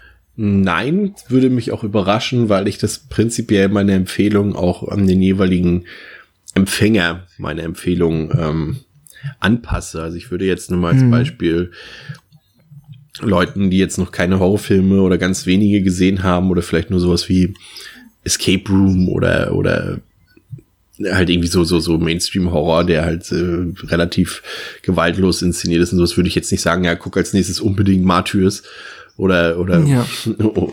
oder sowas in diese Richtung. Ähm, dementsprechend passiert es einfach nicht. Also man muss einfach auch so ein bisschen darauf achten, ähm, wovon sich Leute getriggert fühlen und dass man dann dementsprechend die Filme daran anpasst und nicht unbedingt ähm, keine Ahnung als Beispiel, mir fällt jetzt kein Beispiel ein, aber ich gibt zum Beispiel Leute, die können es nicht ab, in, in, wenn Sachen im Film in Augen gestochen werden oder irgendwas mit Augen gemacht werden, dann werde ich bestimmt nicht irgendeinen mhm. Film nehmen, wo das so viel passiert. Ich würde dann in der Regel, wenn ich so neutral empfehle, immer eher die Sache so vielleicht auf psychologischen Horror lenken. Zum Beispiel wäre jetzt Cube zum Beispiel eine Empfehlung, die du jedem theoretisch aussprechen könntest, weil er jetzt keine mhm. großartigen Gewaltmomente hat, aber trotzdem ein spannender Film ist, der auch eben Leute, die mit dem Genre nicht so vertraut sind, begeistern könnte. Also meine Empfehlungen würden dann eher so in diese Richtung gehen, sag ich mal. Ja. Also versuchst immer den kleinsten gemeinsamen Nenner genau. quasi zu und dann finden, kann man ja weiterschauen und sagen, wenn, wenn ja. derjenige dann sagt, oh, mir hat besonders das daran gefallen, dann kannst du sagen, ja, dann schau dir mal den noch an oder sowas. Aber jetzt irgendwie auch mhm. mit Absicht irgendwie da Leute verschrecken oder sowas, das würde ja, das würde mir fernliegen, weil ich ja auch will, dass die Leute Gefallen daran finden und sie dann gleich zu verstören. Nee, nee, da achte ich schon drauf, dass ich das nicht mache. Ja. Ja, ist auch vernünftig. Nee, habe ich auch tatsächlich ähm, bisher auch äh, nie ähm, geschafft, glaube ich, jemanden zu verstören. Ich weiß, dass ich, äh, es war, glaube ich, naja, nee, es war, ja, es ist, es, wir haben ja auch schon mal am Anfang ähm, relativ früh äh, It Follows besprochen. Den habe ich dann, äh, ich glaube, irgendwie ein halbes Jahr oder ein Jahr später einer guten Freundin mal ähm, mitgebracht, dass wir den zusammen gucken. Und da war es halt, da war ich am Ende eher verstört, dass äh, nämlich dann äh, besagte äh, Freundin den halt ganz fürchterlich fand, weil äh, mich das irgendwie dann ein bisschen, äh, ja, da war ich dann eher so dieses, hm, aber der ist doch gut. naja, das war dann, äh, das ist mir noch eingefallen. Also da, ich habe durchaus mal Empfehlungen, die nicht gut ankommen. Ich habe auch irgendwann mal Drag Me to Hell empfohlen, weil ich den halt cool finde. Ah, der kam auch nicht gut an. Naja, das schaffe ich manchmal, dass ich äh, den Geschmack von manchen Leuten nicht so gut einschätzen kann, aber äh, Gott sei Dank habe ich äh, dahingehend noch niemanden verstört. Ja, jetzt ähm, fragt, Sch also das waren die drei Fragen von Max, vielen Dank. Äh, jetzt fragt Schmidt, welche Horrorfilme gehören eurer Meinung nach endlich vom Index? Ich sage ja. so, das ist eine Frage, die von Woche zu Woche unaktueller wird und irrelevanter wird, weil ja mittlerweile fast alles bei dem wir gedacht haben, noch vor so drei, vier Jahren, um Gottes Willen, die kommen da nie runter, äh, ist alles mittlerweile runter vom Index, teilweise sogar mit, mit aberwitzigen Freigaben versehen. Ähm, da fällt es schwierig, noch was zu finden, aber ich würde sagen, dass die, die, die früheren Sachen von Peter Jackson, sowas wie Braindead, die können definitiv nochmal runter, allein weil dann vielleicht die Wahrscheinlichkeit groß ist, dass man da mal eine angemessene VÖ bekommt. Ähm, aber ansonsten würde mir gar nicht mehr so viel einfallen. Es gibt natürlich immer noch so ein paar Sachen, aber ich denke so, das ist mit so das Größte, was noch so ein bisschen fehlt. Ich habe da auch tatsächlich gar nichts. Ich bin ähm, ich, ja, es ist halt, ich finde es super erfreulich, dass jetzt halt die letzten Jahre so viel ähm, vom Index runtergekommen ist. Ich meine, gibt's äh, gibt's jetzt eigentlich schon eine vernünftige Dawn of the Dead Veröffentlichung? Nee, aber kommt. Wird kommen, ne? Kommt, genau. Das wäre jetzt, also glaube ich, so der letzte große, so große du, du, letztendlich ist es ja so, du kommst ja trotzdem an alle Filme ran und gerade für Leute, die auf mm. Filme Ausland bestellen, ist es ja eh nie eine große Hürde gewesen. Aber natürlich für die Leute, die jetzt auf Amazon oder auf dem, auf dem, auf dem Mediamarkt oder Saturn oder was auch immer angewiesen sind, ist es natürlich schon cool und auch fürs, ich meine, fürs Fernsehprogramm ist es ja auch irre irrelevant mittlerweile. Also das ist ja gar nicht mehr so ein großes Thema letztendlich, wie es vielleicht früher mal war, weil heutzutage kommt man einfach an alle Sachen auch so ran. Mhm. Aber es ist natürlich auch, ja, ist natürlich ein gutes Zeichen, wenn so eine Sachen auch runtergehen, weil das letztendlich ist Zensur, Einschränkung der Kunstfreiheit und, und von daher wäre das schon gut, wenn da noch ja. der Rest irgendwann alles kann runter. Also was, nee, das war jetzt eine völlig falsche Aussage. Nicht alles kann runter. Aber bestimmt einiges. Ich finde es halt auch immer, ähm, ich finde es, ja, es ist, prinzipiell fände ich es gut, wenn es äh, halt immer wieder so eine Index Indizierung müsste halt äh, regelmäßig äh, neu äh, evaluiert werden, ob sie noch zeitgemäß ist. Das äh, passiert jetzt halt, aber ja, so wie es jetzt passiert, immer nur um quasi auf Antrag von äh, ja den ähm, Rechteinhabern, die das Geld in die Hand nehmen. Und das, das ist das Einzige, was mich immer noch so ein bisschen nervt, ist, dass sowas halt nicht automatisiert passiert. Aber gut. Die es ist halt einfach so, dass, dass man, also ich, der der Gedanke, den ich noch habe, ist halt der, dass es dann einfach, sag ich mal, klar, diese Nischensachen, die dann halt in Österreich rauskommen, die jetzt vielleicht auch nur 3.000, 4.000 Sachen absetzen, die kommen ja auch so raus, aber gerade so Sachen wie Braindead oder so, oder einfach auch Sachen, die, bei denen die Rechteinhaber bei großen Labels jetzt liegen, das ist einfach der Wunsch, dass dann auch eine angemessene Veröffentlichung rauskommt, einfach vielleicht auch von Filmen, die es vielleicht auch dann, vielleicht sogar noch nicht mal im Ausland gibt, in HD oder was auch immer. Also das ist immer so ein bisschen meine Hoffnung, weil wenn er halt auch mal ein großes Major hintersetzt, dann kann man, hat man vielleicht auch die Hoffnung, dass vielleicht ein neues Bildmaster spendiert wird in dem Zusammenhang und so weiter. Also da, mhm. da gibt's ja Möglichkeiten. Ne? Also das, das ist eher mein Anliegen dabei, aber nicht, dass ich die Sachen sehen kann, die kann ich auch so alle sehen. Also. Hm. Jo. Dann der, ähm, ich hoffe, ich spreche das richtig aus, Wahlen oder Valen. Ich kann es nicht. Ähm, Eddie Van Valen.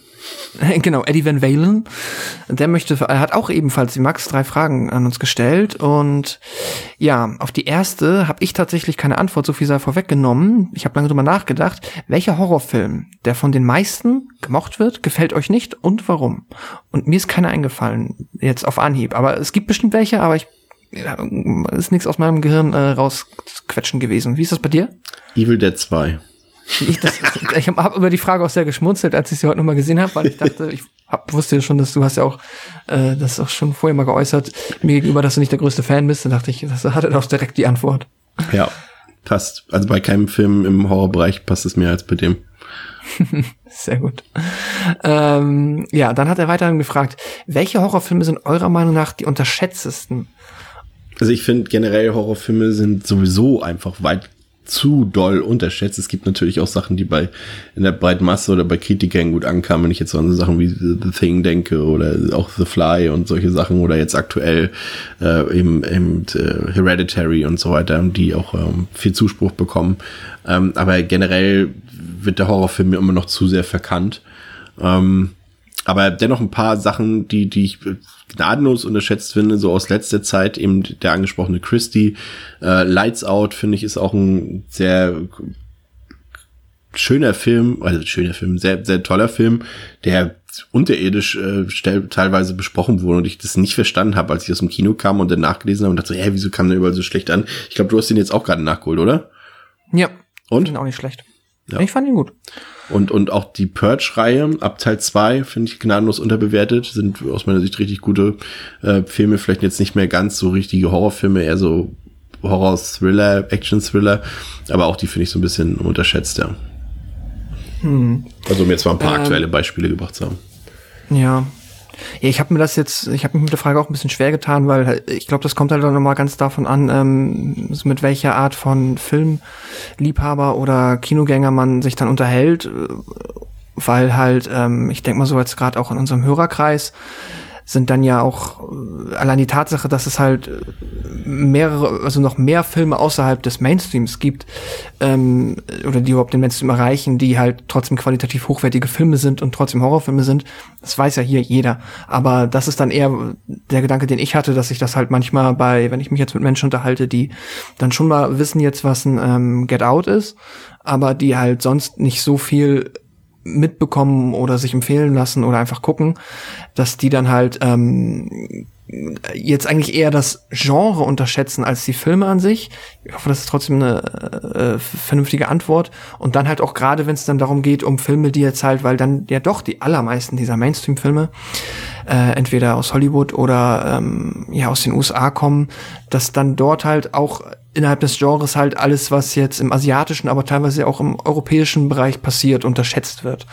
Das war ähm, ja so eine These, die ich mir aufgestellt habe, dass ich da das Gefühl habe, dass natürlich nicht in unseren, in den Kreisen der Menschen, die sich halt intensiv mit solchen Filmen beschäftigen, aber so in der breiten Öffentlichkeit habe ich immer das Gefühl, dass teilweise ähm, Horrorfilme halt so dann auf ja, das, was jetzt halt dann gerade wieder auf Netflix gespült wird und halt die drei, vier, fünf großen Mainstream-Horrorfilme, die dann halt mal rauskommen.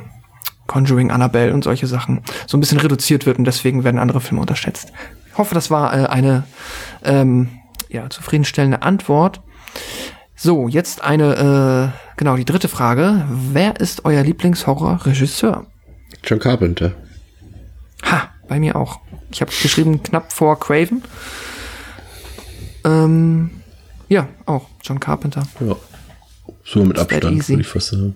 Ich habe natürlich auch immer für so für, für, so ein paar Underdogs, sage ich mal. Ich habe zum Beispiel auch ein Herz für Adam Green, also der die Hatchet-Filme oder Frozen oder so gemacht haben. Das sind dann Leute, die auch aus, aus wenig Geld einfach aus viel Leidenschaft für das Genre viel machen. Also das mag ich auch alles. Ja. Aber wenn es jetzt wirklich nach Qualität, reiner Qualität geht und auch äh, wie viele Filme er gemacht hat, die mir einfach super gut gefallen, dann ist es äh, John Carpenter auf jeden Fall. Ja, das habe ich mir auch überlegt. Weil, ja, allein halt das Duo aus Halloween und The Thing ist halt für mich schon so, okay, das sind zwei solche. Er hat auch so, ja. ein, so ein schönes Potpourri. Also ich, äh, so auch ähm, ja. Escape from New York ist ein super guter Film. Äh, Big Trouble in Little China ist leider gnadenlos gefloppt, aber ist sehr kreativ, das Ding. Und ähm, André hat es in, in The Mouth of Madness in seinem, seinem Beitrag erwähnt. Also es gibt da, der hat sehr viele gute Sachen gemacht. Natürlich auch ja ne, ein paar Sachen, die daneben gegangen sind, aber wir hatten ja auch schon äh, hier Fürsten der Dunkelheit und The sowas. Fog. The Fog, also das ist, also gerade, ich habe die Frage passt halt gut zu dem, äh, welche Aspekte machen für euch einen Horrorfilm gut. Ähm, es gibt kaum Regisseure, die so eine gute Atmosphäre, so eine Grusel, mm. Grusel Spannungsatmosphäre machen wie John Carpenter. Selbst in seinem ersten Film Assault on Precinct 13, ähm, der wirklich sehr low budget ist und und aber trotzdem, der schafft es einfach bedrückende Stimmung zu machen, wie kaum ein anderer. Ja, ja, absolut. Ach, schön, dass wir uns da einig sind. Dann kommen wir ähm, zum nächsten Fragensteller, und zwar Oliver. Der hat gefragt, wie viel, ähm, beziehungsweise mich würde interessieren, wie viel Zeit ihr für die Recherche und die Aufnahme einer Folge investiert und natürlich, wann die lange erwartete Nightmare on Elm Street Folge erscheint. Ähm, ich würde sagen, also bei mir ist es so, vielleicht ist es bei uns auch unterschiedlich. Also ähm, ich schaue den Film, in der Regel sind es ja Filme, die ich schon kenne. Ähm, ich schaue den Film und ungefähr für die Vorbereitung nehme ich mir dann nochmal genauso viel Zeit, wie die Länge des Films ist, ungefähr, sag ich mal. Also ich, ich gucke den, sagen wir, anderthalb bis zwei Stunden und bereite mich dann noch so zwei, drei Stunden vor auf die Episode mhm. mit Notizen machen. Und ähm, ich habe ja eine relativ umfangreiche ähm, Bibliothek an, an Filmliteratur und die durchforsche ich dann auch immer so ein bisschen ähm, nach Sachen, die vielleicht jetzt nicht überall im Internet stehen, die wir hier auf jeden Fall erwähnen sollten. Und ähm, macht mir auf jeden Fall sehr viel Spaß, die Recherche, auf jeden Fall, weil klar, wenn es ein Herzensthema ist, äh, Horrorfilm, dann lohnt es sich auch die Zeit zu investieren. Und die zweite Frage musst du beantworten. Also die erste kannst du natürlich auch noch beantworten. Danke. Ähm, äh, ja, äh, bei mir äh, ähnlich, genau. Also ich habe einerseits auch mal sehr viel Spaß an der Recherche. Ich habe halt im Gegensatz zu dir ähm, verfüge ich über keine umfangreiche Bibliothek im Bereich der ähm, ja der Horrorliteratur oder äh, Filme. Äh, Literatur über Genre slash Horrorfilme. Entsprechend ähm, berufe ich mich da auf das Internet und ähm, ja, ich nehme auch an, je nachdem wie wie viel es halt zu einem Film gibt, was man recherchieren kann. Manchmal hast du ja auch wirklich einen Film und da ist dann halt, hm, der ist äh, verhältnismäßig auch so unterm Radar gelaufen, dass da halt auch einfach das Internet nicht viele ähm, ja spannende Hintergrundfakten ähm, ja an die Oberfläche getragen hat. Und dann kann man da halt ähm, wahrscheinlich weniger ähm, recherchieren und sich mehr Gedanken über den Film machen und zu versuchen vielleicht zu interpretieren oder ähm, ja so auf die Art und Weise sich dem Film zu nähern und äh, aber ja bezüglich Zeit ähm, ja auch meistens roundabout Ich splitte das oft auf, aber ich würde auch vermuten, dass sich das immer mindestens eine Stunde und vielleicht auch mal ein bisschen mehr. Und wenn mal irgendwann ein Film halt, wenn es halt so ein richtig so ein Film ist, der halt, wo man halt weiß, das ist jetzt einer von den ganz großen, dann ähm, sichert auch noch mal ein bisschen mehr. Und äh, okay, cool. Ich ähm, darf ich das jetzt quasi entscheiden? Oder? Weil, äh, ach so, ja, dann ähm, würde ich sagen, auf jeden Fall, also wenn es nach mir geht, kann es sehr gerne der ähm, das äh, nächste große Franchise werden, ohne zu viel zu versprechen, da kommst weil ich nicht weiß. Bro, Bro, Ja. Bro, du hast noch Resident weiß, Evil und Twilight vor dir, bevor das kommt. Ja, okay. Erst dann, die Qual, dann ähm, das Vergnügen. Ja, das stimmt. Ich weiß. Ähm, ich würde aber 2020 auf jeden Fall. Und ich würde mal vermuten, eher in der ersten Hälfte 2020. Ja, wahrscheinlich sogar im ersten Quartal. Bin ich Ja, auch sehr das- drauf. Das wäre ganz cool. Ja, wunderbar. Ähm, Und das war die letzte Frage. vielen Dank. Vielen, vielen lieben Dank. Genau, vielen Dank für eure Fragen. Ähm, vielen Dank, Pascal, ähm, für einfach diese tollen Aufnahmen, für die tolle Zeit, die wir zusammen verbringen. Danke an unsere zahlreichen ähm, Gäste, die wir hier hatten und die sich auch heute nochmal Zeit genommen haben. Und das Wichtigste, danke für fürs Hören, liebe Hörerinnen und Ja. Hörer. Ähm, ihr seid in, in den letzten Monaten mehr geworden und es freut uns sehr und ähm, wir bekommen viel Zus Zuspruch von euch und äh, uns macht es nach wie vor Spaß und wir sollten ja, also ich sag mal, nächstes Minimalziel ist ja wenigstens, dass wir die Evil Dead Reihe hier abschließen können. Das heißt, wir brauchen äh, 150 Army of Darkness und dann äh, 200 die die äh, Ash vs Evil Dead Serie. Also 100 Folgen habt ihr uns auf jeden Fall noch an der Backe und damit wollen wir uns für heute verabschieden. Bis zum nächsten Mal. Wir hoffen, es hat euch gefallen ähm, heute mit uns in dieser kleinen Jubiläumssendung. Ähm, ja, vielen Dank. Und. Tschüss. Achso,